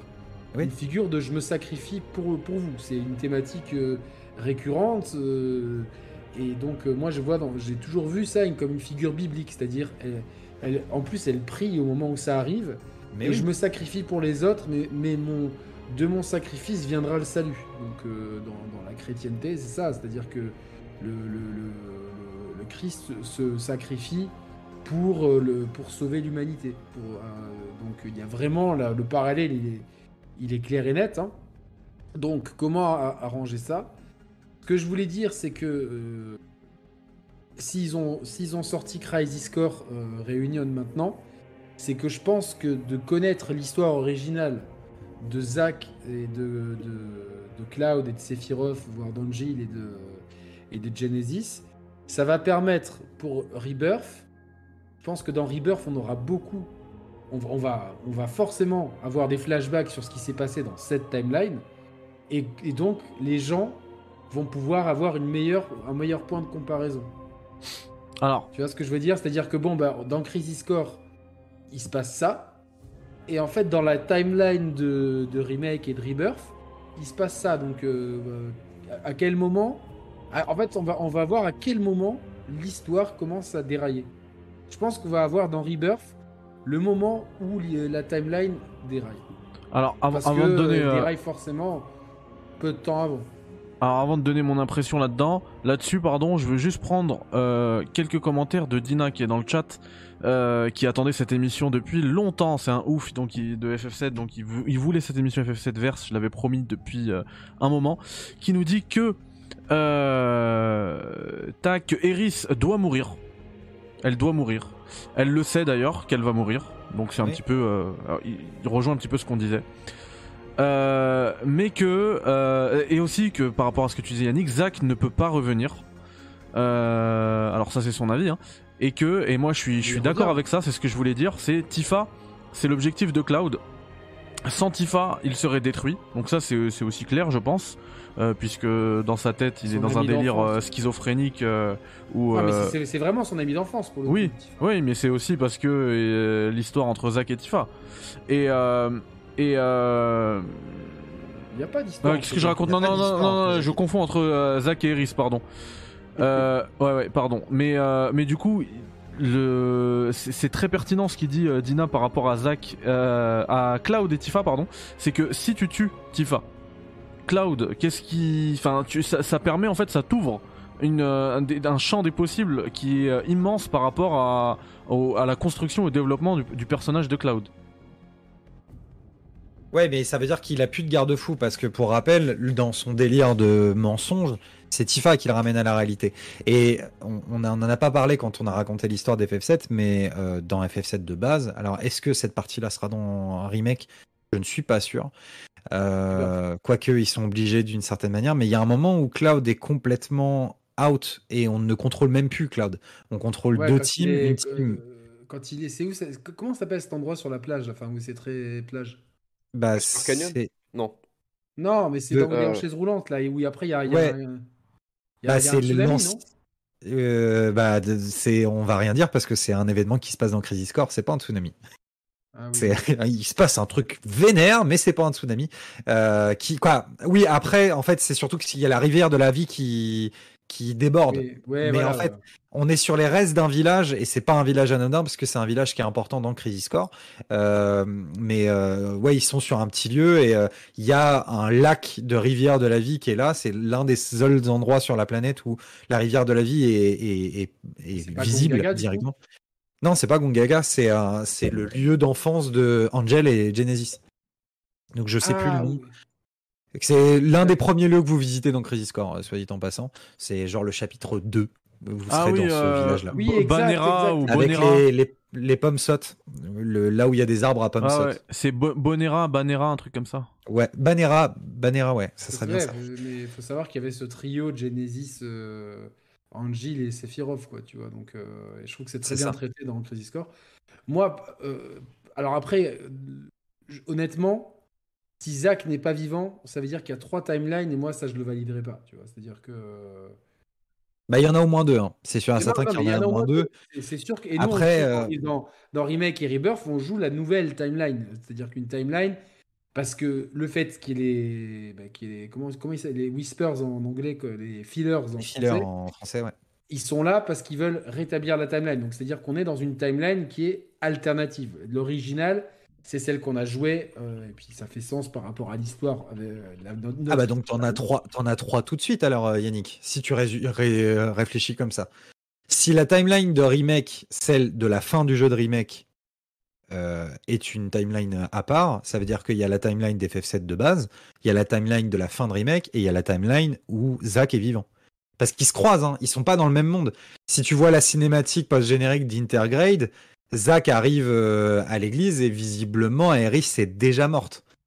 Non, Enfin, en tout cas, elle non, est pas à l'église. Non, non, elle n'est pas à l'église parce que tout le monde s'est réfugié là à cause de la plaque. Moi, c'est comme Ouais, ça que je l'ai vu. Ouais, moi je l'ai pas vu comme comme ça. Tout hein. le monde s'est s'est réfugié là pour la plaque. Et lui, il cherche Aerys et il la croise en fait. C'est-à-dire qu'il arrive au moment où le groupe part. Ils se croisent. Ah, moi, pour moi, le regard qu'il a, euh, Aerys, elle est pas là. hein. Pour moi, c'est ça que j'ai compris. J'ai compris que Zack est, est vivant dans un monde où Aerys est déjà morte. D'une manière ou d'une autre, du coup. Ouais, mais alors là, franchement, euh, ça, c'est trop. Ah, mais moi, c'est ma plus grande inquiétude. Et ça fait Non. longtemps en critique, si t'en es témoin. C'est ma plus grande inquiétude. c'est que- Tetsuya Nomura. que- hein. C'est, il est capable de tout. Non, non, mais euh, je sais bien, mais ça, ça serait tellement. En fait, là, Et- vu comment tu as amené les choses, tout le monde envie. Enfin, moi, quelque part, j'ai envie de voir une timeline où Zach est vivant. Sur le chat, ils disent c'est un Cloud Beast. Pas du tout. Ils ont pas du tout la même personnalité. Euh, que, que- que, euh, Zach, c'est un personnage enjoué, euh, rigolo, euh, positif. C'est limite. je sais pas. Enfin, c'est. Et Son Goku, en fait, un peu. Ouais, c'est un peu Son Goku, c'est ça. Il est là un peu naïf, mais, mais combatif. Il est toujours là pour ses amis. Enfin, donc, il ferait une bonne addition à ce groupe. Il n'y a pas vraiment ce profil. Tu as peut-être euh, euh, Wedge et Biggs éventuellement, mais c'est pas des. Enfin, tu vois, c'est des, clairement des seconds couteaux. Donc, clairement, dans le groupe, il ferait sens.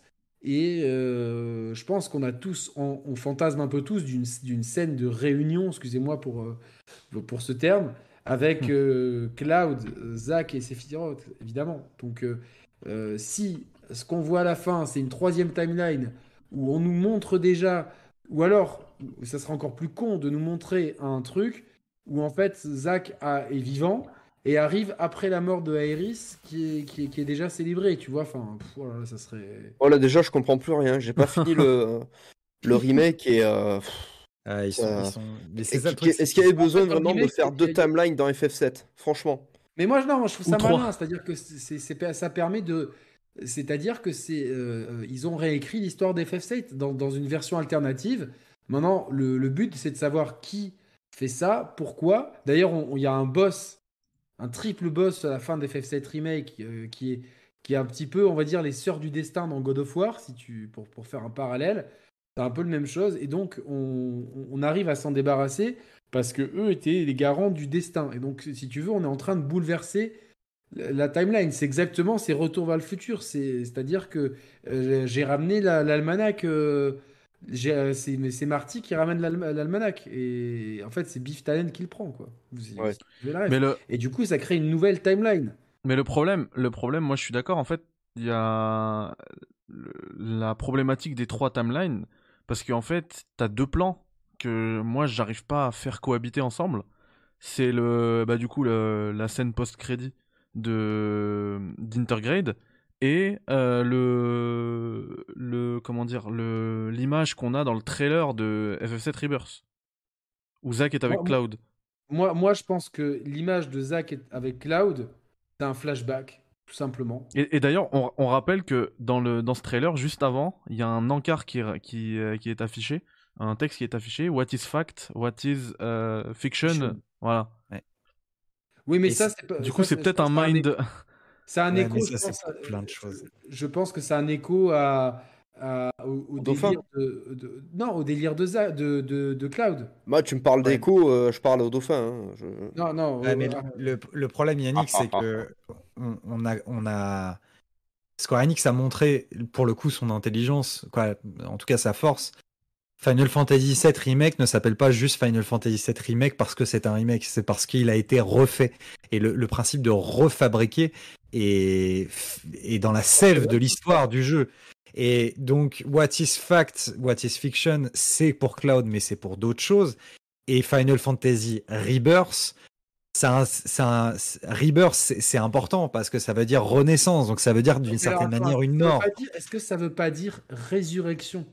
Est-ce Ou que résurrection si tu veux, mais la dans tous les cas, métaphore- La métaphore christique dont je parlais tout à l'heure pourrait aller au bout, en fait. C'est-à-dire que alors, elle et là où, là où moi je pense que Square Enix est très fort, c'est que Rebirth parle de Zack.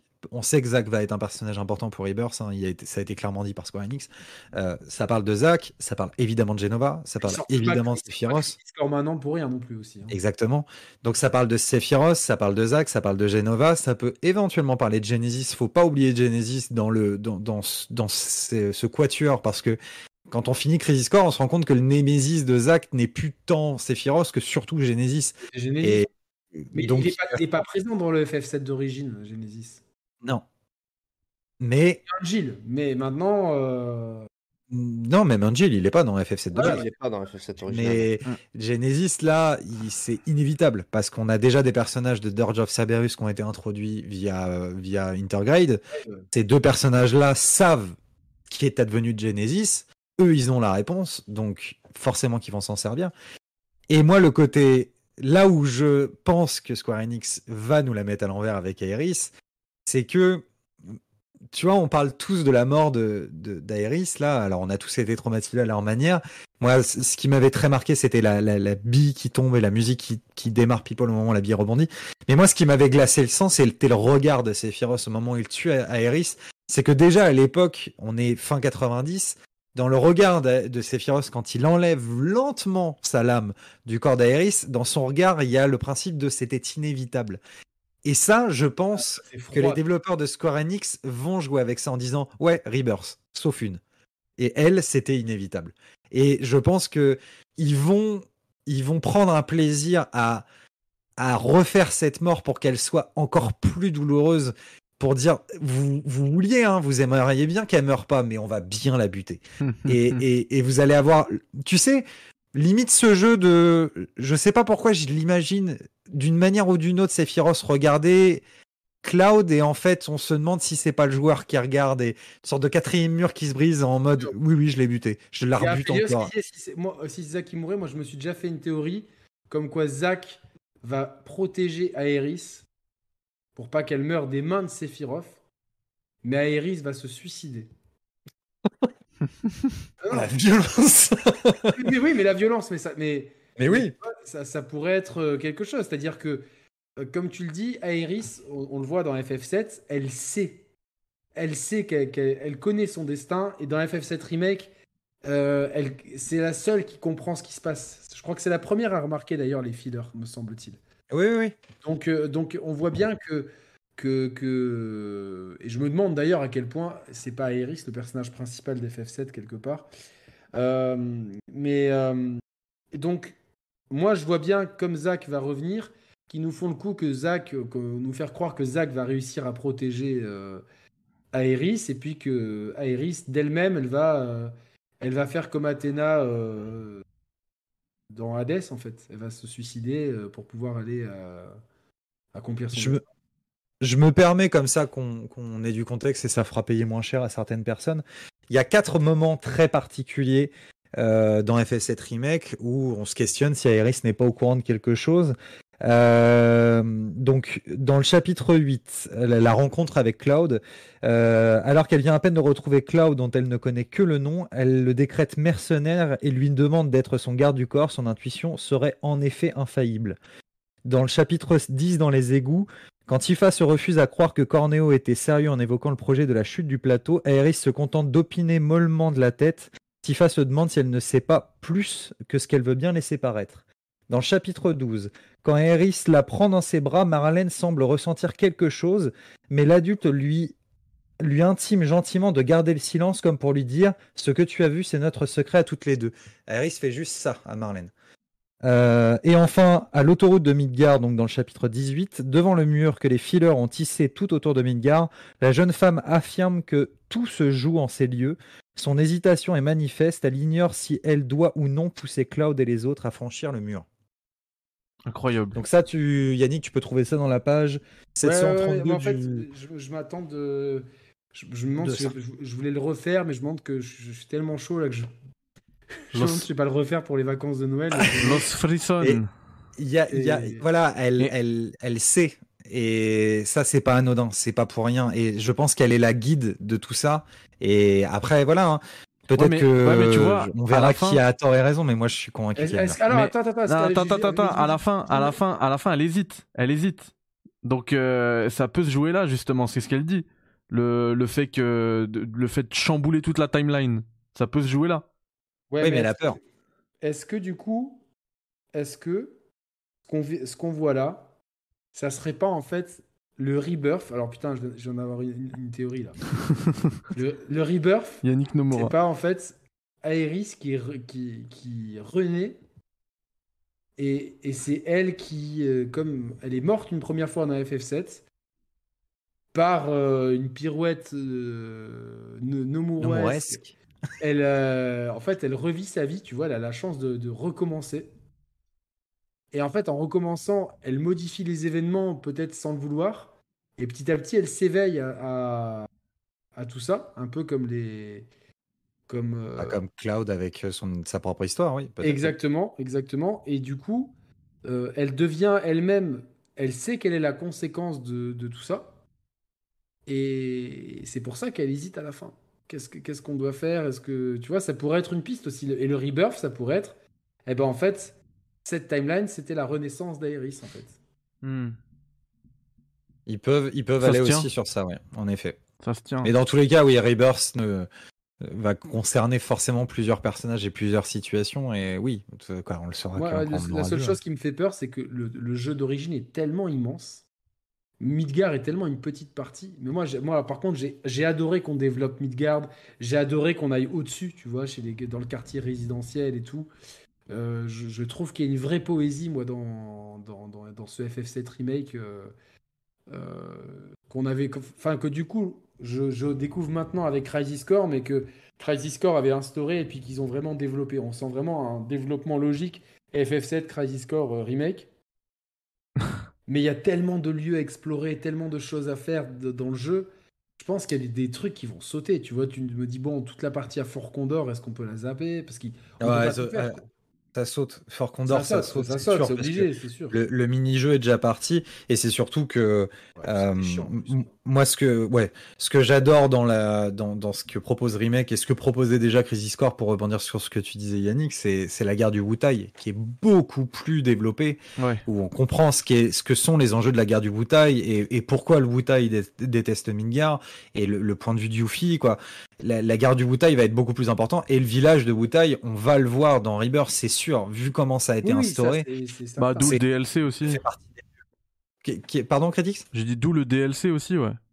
C'est ça, donc euh, il y a forcément des trucs qui vont sauter parce que d'autres trucs vont prendre plus de place. Le village de Wutai dans FF7, c'est purement optionnel. On n'est pas obligé d'y aller. Euh, c'est si on y va, on se fait tirer nos matérias par Yuffie et du coup on n'a pas d'autre choix que de le lancer. Mais c'est faut arriver dans cette montagne là et ça lance le truc. Et en plus, si vous avez pas Yuffie, il se passe pas les mêmes choses. Quoi, il y a tout un truc. euh, Ouais, le c'est Wutai est pas. euh, C'est vrai, c'est est- vrai. est- est clé- Mais et ça aussi, ça aussi, hein, dans une dans une euh, comment dire une rétrospective de Final Fantasy VII, c'est important de le mentionner. Effectivement, euh, il se passe pas les mêmes choses selon ton. C'est parce qu'il y a des personnages qui sont secondaires, facultatifs, comme Yuffie dans FF7, et si tu la récupères, bah ouais, t'as as des pans de scénario en plus.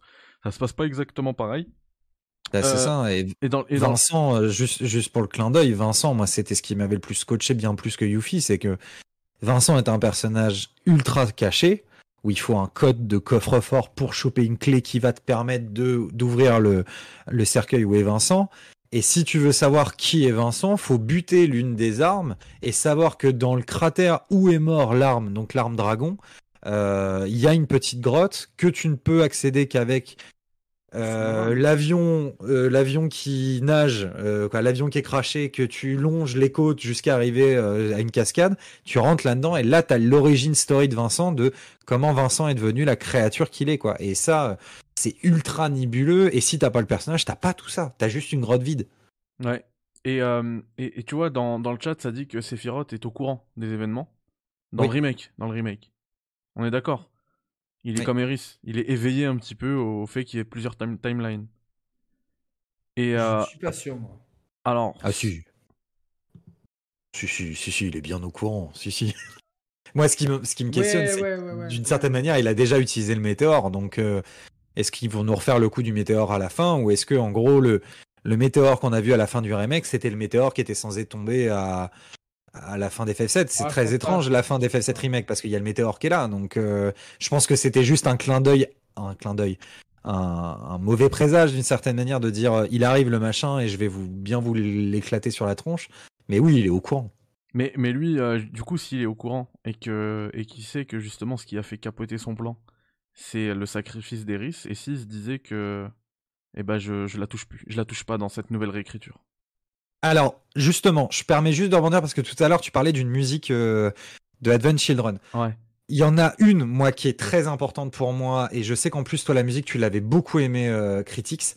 Euh, alors, c'est dans la version euh, FF7, cette musique s'appelle, je vérifie bien pour pas dire de bêtises comme ça, les gens peuvent écouter la musique en même temps s'ils le veulent. Dans Je- FF7, je vais la mettre. euh, que je vérifie où est-ce qu'elle est, excusez-moi, je l'avais, voilà. Dans FF7, il y a une chanson qui s'appelle Listen to the Cries of the Planet. C'est la musique qu'on entend dans le lieu juste avant qu'Aeris meure. Le lieu un peu mystérieux, euh, tout blanc, euh, juste après la forêt euh, bizarre où il fallait suivre Aeris jusqu'à arriver dans ce lieu énigmatique qui était un ancien village de, de personnes des anciens.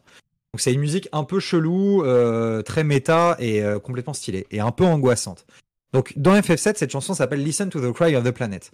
Et cette chanson, on l'entend d'une autre manière dans FF7 Remake à la toute fin du jeu, juste avant le, juste après avoir combattu en 1-1 Sephiroth. Et la chanson s'appelle Seven Seconds Till the End. Et le fait que ça soit la même musique, mais que le, le titre ne soit pas le même, moi, ce Seven Seconds Till the End, pour moi, il y a un petit message derrière. Et je pense que si on doit parler de Sephiroth et de le fait qu'il sache et par rapport à Eris, moi, je pense qu'il y a un petit truc par rapport à ça, sur le fait que peut-être qu'on aura un choix à faire, qu'on pourra peut-être intervenir quelque part, qu'on pourra peut-être avoir un, impact et que, ou en tout cas, il va se passer quelque chose quelques secondes avant la mort d'Aeris. Et je sais pas si Square Enix va nous laisser le choix de la sauver ou non, je ne pense pas. Mais je pense que dans la dramaturgie, il va se passer quelque chose 7 secondes avant la, la quoi, quelques secondes avant la mort de d'Aeris. Pas 7 parce que je pense qu'il dit 7 parce que c'est Zach FF7. qui arrive et qui, c'est Ouais, qui toujours arrive sept. et qui essaye de la sauver et puis euh, la fatalité. euh, C'est comme, c'est comme Crisis Core, c'est 7 ans avant, c'est toujours 7. Oui, voilà, le, le 7 c'est toujours là, mais C'est le FF7 verse. C'est ça, le 7 après on s'en fout, mais moi c'est le côté 7 Seconds Till the End pour la- l'adaptation de la musique qui est connotée à la mort d'Aeris sans que ça soit le thème d'Aeris, mais qui soit connecté à ce lieu-là. pour moi, c'est pas anodin dans l'OST. Il y a beaucoup d'informations dans cette OST. J'ai juste envie de vous dire, il y avait le titre de la suite dedans. hein. donc, euh, je pense que faut, bien faire attention au titre euh, de, l'OST de remake parce que j'ai l'impression qu'il y a beaucoup d'informations dans ces titres. C'est clair. Allez, Euh, on va enchaîner avec et ça va être, on va rapidement, enfin, on va gentiment conclure. Euh, Il y a aussi d'autres projets euh, parce que Final Fantasy VII, c'est pas uniquement euh, bah, FF7 original, c'est pas que Crisis Core, c'est pas que le remake, c'est pas que Advent Children. Vous en avez beaucoup parlé depuis tout à l'heure. Il y a Dirge of Cerberus, voilà. Euh, donc c'est un shooter PS2 et euh, il y a FF7 Oui, euh, bah. First Soldiers, n'est-ce pas? Euh, Euh, il Ouais, y a complètement FF7. étrangère, ça? Alors, il y a, y a l'ai sur, Before euh, Crisis. sur iPhone, ça. Ouais. Il y a Before oui, euh, ouais. Soldier, c'est sur iPhone, c'est le, c'est le Battlefield, le Battle Royale. Euh, Il y a eu Before Crisis qu'on nous on n'a pas connu sur euh, sur notre mobile. territoire, ouais, qui était sur téléphone mobile uniquement au Japon. On a euh, qui- un résumé dans le Blu-ray de Advent Children en bonus. Tout à fait. Qui parle de l'origine des Turcs, qui se concentre prin- principalement sur les Turcs. Euh, donc ça, on n'a pas pu le connaître malheureusement. Est-ce que l'on l'aura d'une manière ou d'une autre? D'ailleurs, c'est le. Je viens de me dire que j'ai oublié de le noter dans mon test d'hygiène. C'est le point négatif que je mets à, à ce remaster de Crisis Core, c'est qu'ils n'ont pas mis l'animé. Il y avait un animé à l'époque avec euh, Crisis Core sur euh, PSP où on voyait le combat de Sephiroth et Cloud. L'animé était plutôt stylé. Ça aurait été un, un- un petit bonus à donner ouais, dans le. Tout à fait, ouais, dans le remaster un- du jeu. sur une demi-heure en plus, il est pas très long. Ouais, il c'est pas le- très long et il avait le mérite d'être sympa et euh, je trouve ça vrai, dommage qu'il l'ait pas mis en bonus euh, gratos dans le dans le truc pour dire bah tenez vous voulez du Crisis Core voilà du Crisis Core je trouve ça dommage. Ouais, Last Donc, ouais, Order, il y a eu-. Last Order. Donc il y a eu Before Crisis, il y a eu Dirge of Cerberus, là sur euh, mobile il y a eu euh, First Soldier et on attend Ever Crisis qui était censé sortir en décembre 2022. Clairement je pense qu'il va pas sortir mais euh, c'est censé être un autre remake, ils le disent toujours comme ça, another remake of Final Fantasy, donc un autre remake de Final Fantasy VII en format épisodique sur euh, mobile. Ouais, et moi d'ailleurs, c'est ça que j'attends de FF7, c'est ce fameux remake. Parce que de ce que j'ai compris, ça reprenait même les... le scénario de Crisis Core, mais Ouais. avec le gameplay et le style graphique du FF7 original. Et il y avait un drôle de trailer, euh, le dernier trailer euh, de Ever Crisis en date, il y avait un drôle de trailer où à la fin on voyait Sephiroth et on le voyait d'une manière alternative avec les cheveux courts comme Genesis, un autre, euh, une- un autre type d'épée. Donc on savait pas si c'était un Genesis ou si ça annonçait l'origine stories de Sephiroth quand il était plus jeune. Et si c'est ça, ça peut être complètement fou. Ok. Et bah écoute, et c'est- euh, sur mobile celui-là, hein, Ever Crisis. C'est un jeu mobile. Ouais. En Ok. plus, il va être gratuit, je crois. Ils avaient annoncé qu'il serait gratuit. Gratuit, il va falloir que tu payes tes épisodes pour avoir ouais, mais je les quand même. Mais, euh, Quand tu vas le télécharger, tu vas rien payer. Par contre, tu vas payer Ouais. quand tu vas vouloir avoir le perso et les skins. On Par nous contre, dit dans le chat que, que c'est en- confirmé que c'est un Sephiroth jeune. Ouais. Et tu disais Mathieu, excuse-moi Euh, bah, je sais plus. Oh, C'est pas grave. Euh, pour euh, conclure, euh, je reprends une question que j'ai eue tout à l'heure dans le chat. Final Fantasy VII Rebirth, est-ce que vous pensez que c'est possible de l'avoir d'ici la fin 2023, enfin surtout à la fin 2023 Non, ça sera Non. premier trimestre 2024. Je pense euh, pour l'année fiscale, de... en fait, il faut raisonner en termes d'année fiscale. Euh, ils ont Final Fantasy XVI qui est dans l'année fiscale 2023, euh, 2023 Oui. qui se termine le 31 mars 2023. Donc ça, ça va être leur gros morceau, sachant que bon cette année. euh, ils C'est lequel, t'as dit? Final Fantasy XVI. Bah non, celui-là, ce sera l'autre. Pour l'autre année fiscale. il est sur l'année fiscale, euh, il est sur l'année fiscale 2022-23. Il sort en fin d'année 2000 et quoi, il sort l'été 2023, donc l'année fiscale Voilà. se terminera euh, en. Oui, il a raison. Il- terminera le 31 mars 2024. Ouais, Voilà, ouais. mais vous avez, dit fiscal. 31... vous avez dit 31 mars 2023 à l'instant. Non, Même- non, pour- euh, Si. 31 mars 2024. autant pour moi. 2024, oui. oui. Voilà. Autant pour moi. Donc pour moi, euh, Mais- FF7 Rebirth sortira à partir entre le 31 mars 2024 et le. Alors entre non. le- Bah non, moi je pense pas. hein. Moi je pense qu'il a... il sera... ce sera dans la même année fiscale. C'est pour ça que je te... cou- je te coupe, moi ce sera dans la même année fiscale, mais ce sera 2024, début 2024, premier trimestre, comme tu l'as dit au début. Je pense d'ici mars, peut-être début avril, mais un peu Bah, comme... le 10 euh, avril, le 10 avril 2024 comme FF7. euh, C'est ce que j'allais dire, ouais, voilà, peut-être. Le au 10 pire. avril, du coup, euh, c'est plus la même année fiscale. Pour moi, on change d'année oui, fiscale. oui. Parce que ils ont dit oui. ça, ils ont un gros jeu par année fiscale et c'est mieux euh, par rapport à la. Eh oui. au compte, etc. quoi. C'est pour ça, c'est possible. Mais, euh, mais parce qu'ils ont dit euh, hiver, euh, pro- pro- hiver prochain, ils ont dit. Oui, mais c'est Square Enix, on sait très bien que C'est un- ça, c'est un- il va être, Je connaissais l'été. d'une manière ou d'une autre. Je connaissais l'été indien, mais là c'est l'hiver, euh, l'hiver pakistanais. Eh, ils ont pas dit l'hiver de quel, de quel côté. Ils ont pas dit si c'était le nôtre ou le leur. Donc euh, ils, ils font ce qu'ils veulent.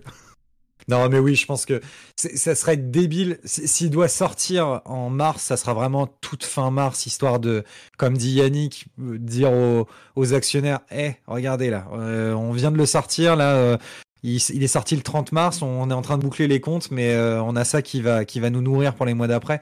Mais pour moi, l'occasion est trop belle pour eux de le sortir date pour date avec FF7 Remake. Ouais, donc, euh, je pense qu'il va sortir. Ouais, des- je, je serais vraiment pas surpris qu'il sorte le 10 avril 2024, histoire que ça soit la même date.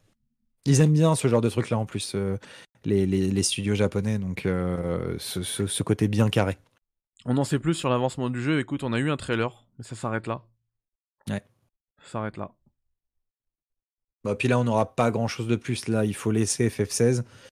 Parce Oui, que le problème, c'est que c'est- dangereux de, de trop parler d'FF7 Rebirth. Mais moi je trouve même que, euh, pour que FF16. FF... bah, moi je trouve même que FF16 et FF7 Rebirth sont même si ça sort tu vois en avril par exemple, ça reste quand même assez rapproché hein. Bah oui. Ça peut venir parasiter, enfin Rebirth peut venir parasiter FF16, les ventes d'FF16. Non, Bah là, au non, moins- non, non, non, parce que si, Là, il sort en euh, juin, donc ça va. Il sort en juin, il y aura, il y aura le gros va se faire l'été. Il y aura, je pense, euh, un, un rappel comme d'habitude à Noël, avec peut-être une version euh, avec un DLC ou, euh, enfin, de toute façon, à Noël, on, on sait que, que, que, voilà, les gens achètent des trucs et puis après, t'épuises un petit peu ton réservoir d'acheteurs. T'as pas de, c'est pas des longs sellers, donc. euh, Ah, c'est quand même, quand même. Tu vois qu'FF15 mais- il se vend quand même euh, pas mal encore, Parce tu vois. qu'FF15, il y a eu une tripotée de DLC que. Bah, eh bah était justement, tellement eh ben moi c'est ce que je pense justement de laisser qu'une même pas un an, c'est même pas un an entre FF16 et FF7 Rebirth, je trouve que c'est pas assez pour donner euh, bah pour donner les- le des- le plus de chance à ton à ton gros jeu qui est FF16 quand même. Ouais, mais je- euh, honnêtement, euh, le- les qua- 80% des ventes, elles vont se faire euh, entre juin et novembre. Oui. On, le- on le voit sur, ces tout- sur tous ces AAA, Mehdi, on connaît les chiffres à chaque fois. Euh, les chiffres qu'on a, genre sur la première, les, les six premiers mois de commercialisation, et les chiffres qu'on a deux ans après, t'as as une augmentation qui est, qui est à la marge à chaque fois. Hmm. Bah, Donc, euh, Une Voilà. licence comme Final Fantasy, c'est c'est une licence qui est quand même, alors qui, qui attire des nouveaux joueurs, mais qui est quand même très concentrée sur des fans de la licence qui vont pas attendre euh, pour se jeter dessus. Donc, euh, et puis le- il y a le oui, problème le de la des. Ouais, mais moi j'aime bien j'aime l'idée j'aime bien l'idée justement d'avoir un Final Fantasy limite par génération, tu vois. Euh, là Ah. le enfin FF15 ça fait un ça fait longtemps quoi. Ça Ouais. remonte. Tu vois, c'est un peu comme Ouais, des, c'est je un peu comme des que- comme des Elder Scrolls, tu vois, ça, quand ça sort, c'est, ça pète et ça, et ça vit pendant, pendant 5, 6, 7 ans. Et, euh, et là, je trouve que voilà, c'est, c'est 5, 6, 7 mois qu'on lui laisse. C'est pas, c'est pas Ah oui, dans tous les, dans tous les cas, c'est vrai que c'est, c'est du jamais vu dans l'histoire de, de Final Fantasy qu'on ait deux opus aussi importants, aussi rapprochés. Parce que euh, même dans l'époque des FF numérotés qui avaient leur suite, comme FF10, FF10-2 ou les FF13, il y avait deux ans qui les séparaient à chaque fois. Et euh, là, c'est vrai que même s'il y a un an, en admettant qu'FF7 soit reporté d'une manière ou d'une autre euh, et fait un an d'écart, ça reste du jamais vu en termes de rentabilité. Après, c'est dans du papier millimétré. Ce n'est pas anodin qu'on ait une, une communication autour d'FF16 qui dise la prochaine fois que vous avez le trailer d'FF16, vous avez la date. Euh, et on sentait que tout était calé pour dire ok, est-ce que les développeurs d'FF16 ils sont prêts? Oui, ils sont prêts. Donc on envoie Crisis Core là, on va envoyer FF7 Rebirth là. C'est c'est cadré. Alors, je pense que le hiver 2000, euh, 2023, il est flou en termes de développement d'FF7, mais aussi par rapport à FF16, parce qu'il faut pas que les deux titres soient trop proches, parce qu'en effet, ça va se, ça va se, ça va se, se Ouais. gêner et ça va vraiment être mauvais pour FF16, parce que clairement, c'est Rebirth qui gagne dans ce duel-là Eh oui. sans aucune hésitation. Sauf que ça leur a coûté cher, FF16, donc ils n'ont pas le droit à l'erreur. Donc, c'est ça. C'est pour ça que moi, le hiver 2024, je n'y crois pas, dans le sens où si FF16 bide, peut-être que le jeu Rebirth sortira un peu plus tôt parce que ça sera bon pour les finances. J'ai vraiment beaucoup de mal à croire que FF16 va bider. Donc je pense que le jeu il sortira début d'année fiscale 2024 comme, comme disait Yannick parce que bah, ça, ça va être très bien pour eux. Et puis euh, putain la cote en bourse ça va être extraordinaire pour euh, Square Enix Ouais, là pour les années qui viennent. hein. c'est- Ouais. c'est- C'est logique. Bah ouais, ouais. Et là, rien que Crisis Core, que- Crisis Core là, ça va leur faire du bien. C'est pas le jeu qui va être le plus vendu de la terre, mais en, en- en termes de, en termes de sortie, Square- Square Square, Enix ils a été quand même productif là. Ah, ils ont été même trop productifs. Il y a eu. euh, moi, Trop. Franchement, j'ai. Bon, il y a Dio- Diofield que j'ai bien aimé. Le Valkyrie, je l'ai trouvé éclaté au sol. Il y a... Qu'est-ce qu'on a eu d'autre? Il y a eu. Euh... euh, Bah, Tactics Ogre. Le Final le Fantasy Origins, je surtout. sais pas quoi là. Oui, qui était lui aussi, qui était euh, sacrément merdique. Et. euh, Donc, ouais, il y a... on, on a eu euh, beaucoup de jeux. On a eu beaucoup de jeux. Donc, Mais Square euh, Enix, ils ont toujours sorti beaucoup de jeux à la fois. hein. C'est pas, c'est pas nouveau. Ouais, mais, Ouais, là, il y avait, il y avait quand même, quoi, tu vois, Origins euh, était pas ouf, mais il y avait quand même un investissement. C'était pas un simple, un simple portage d'un jeu à la con ou un truc comme ça. Oh, il y avait, Tactic il y avait, il y avait Ogre. une idée derrière. Il y avait, il y avait une idée. Voilà. Tacticodes, c'est quand même un titre qui va parler aux fans parce que c'est c'est le remaster d'un jeu très attendu. Euh, Triangle Stratégie qui a, qui a pas mal marché. Valkyrie, bon là c'était vraiment pour une catégorie un peu plus mineure du public parce que ça, ça c'est pas très connu, surtout chez nous. Euh, mais voilà, il y a eu ouais, pas mal de trucs. Et là, je Ouais. et puis là, 2023, on a euh, Force Popo euh, qui arrive en janvier, on a Theatrism qui, qui arrive en février et qui va plaire aux gros fans de FF. Hmm. Donc, mine de rien, là, en ces deux dernières années, Square Enix, ils sont énervés. Alors, Aux, aux- aux fans de FF Theatrism, le jeu musical euh, Final Fantasy, ils l'avaient sorti sur 3DS et là, ils le ressortent sur Switch. Ils avaient fait ça avec PS4, Kingdom Hearts PS5. aussi. Ouais, ils avaient fait ça avec Kingdom Hearts aussi. Ouais, ouais, ok, je vois. Mais il y a, il y a Octopath 2 aussi qui va arriver. Il y a Octopath 2, oui, tout à fait, qui arrive aussi. Ouais. Euh, FF16. Et puis, euh, et puis, il suffirait aussi que qu'ils annoncent un nouveau euh, Dragon Quest. Bah, Dragon Quest 12, euh, il est annoncé. Après, euh, où est-ce qu'il en est? C'est pareil. Oui, On a zéro vois, info dessus, enfin, mais ouais. En termes d'actionnariat, tu vois, il suffit juste euh, de montrer un trailer euh, une semaine ou deux semaines avant des résultats fiscaux et là, tu vois, ça te fait bondir l'action. hein. C'est- c'est- Dragon Quest, Dragon Quest, il y a le remake remaster, euh, tu sais, de 2D, euh, 2D, 5D, bah, comme Octopass et tout ça, qui arrive là. C'est le Dragon Quest 3 qui refont comme ça, je crois. Qui, Ouais, lui, pour le coup, en, en tout cas, particulièrement auprès du public japonais, ça va être une dinguerie, ça. Ils vont Ouais, être fous. une grosse dinguerie. De toute façon, tous les Dragon Quest. Moi, mon préféré, c'est celui sur DS, les Sentinelles du Firmament. Donc, euh, je- j'espère le... le revoir un jour. euh, Je pense que, ça, que, ça, que ça arrivera. Ils vont tous, les, tous nous les faire, quoi, tu vois. Oui. Bon, en tout cas, on est, sur, euh, on est sur FF7, on attend le Rebirth à fond pour savoir euh, Ouais. où cette, euh, cette licence, où le FF7 verse va nous amener. Euh, merci à vous les gars d'avoir été là. Ça fait, euh, Merci à toi, Cratix. ça m'a fait super plaisir cette, euh, cette petite, euh, cette longue même discussion autour de Final Fantasy VII. Euh, c'est fait dans le cadre de la sortie de Final Fantasy VII euh, Crazy Score Réunion. Alors ça sort ce mardi, hein, il me semble que c'est le 13, si je dis pas de bêtises. Moi, je pensais que Le c'était 13 ou le 16 C'est pas le 16 Ah, c'est plutôt le 16. Alors c'est le 16. Ouais, je crois que c'est le semble. 16. D'accord, du coup, c'est pas du tout mardi, mais plutôt vendre... Vendredi. Ça, ça nous amène à vendredi, ouais. Donc, euh, ça sort, oui, le 16, euh, le 16 décembre. Euh, vous avez le test en tout début d'émission.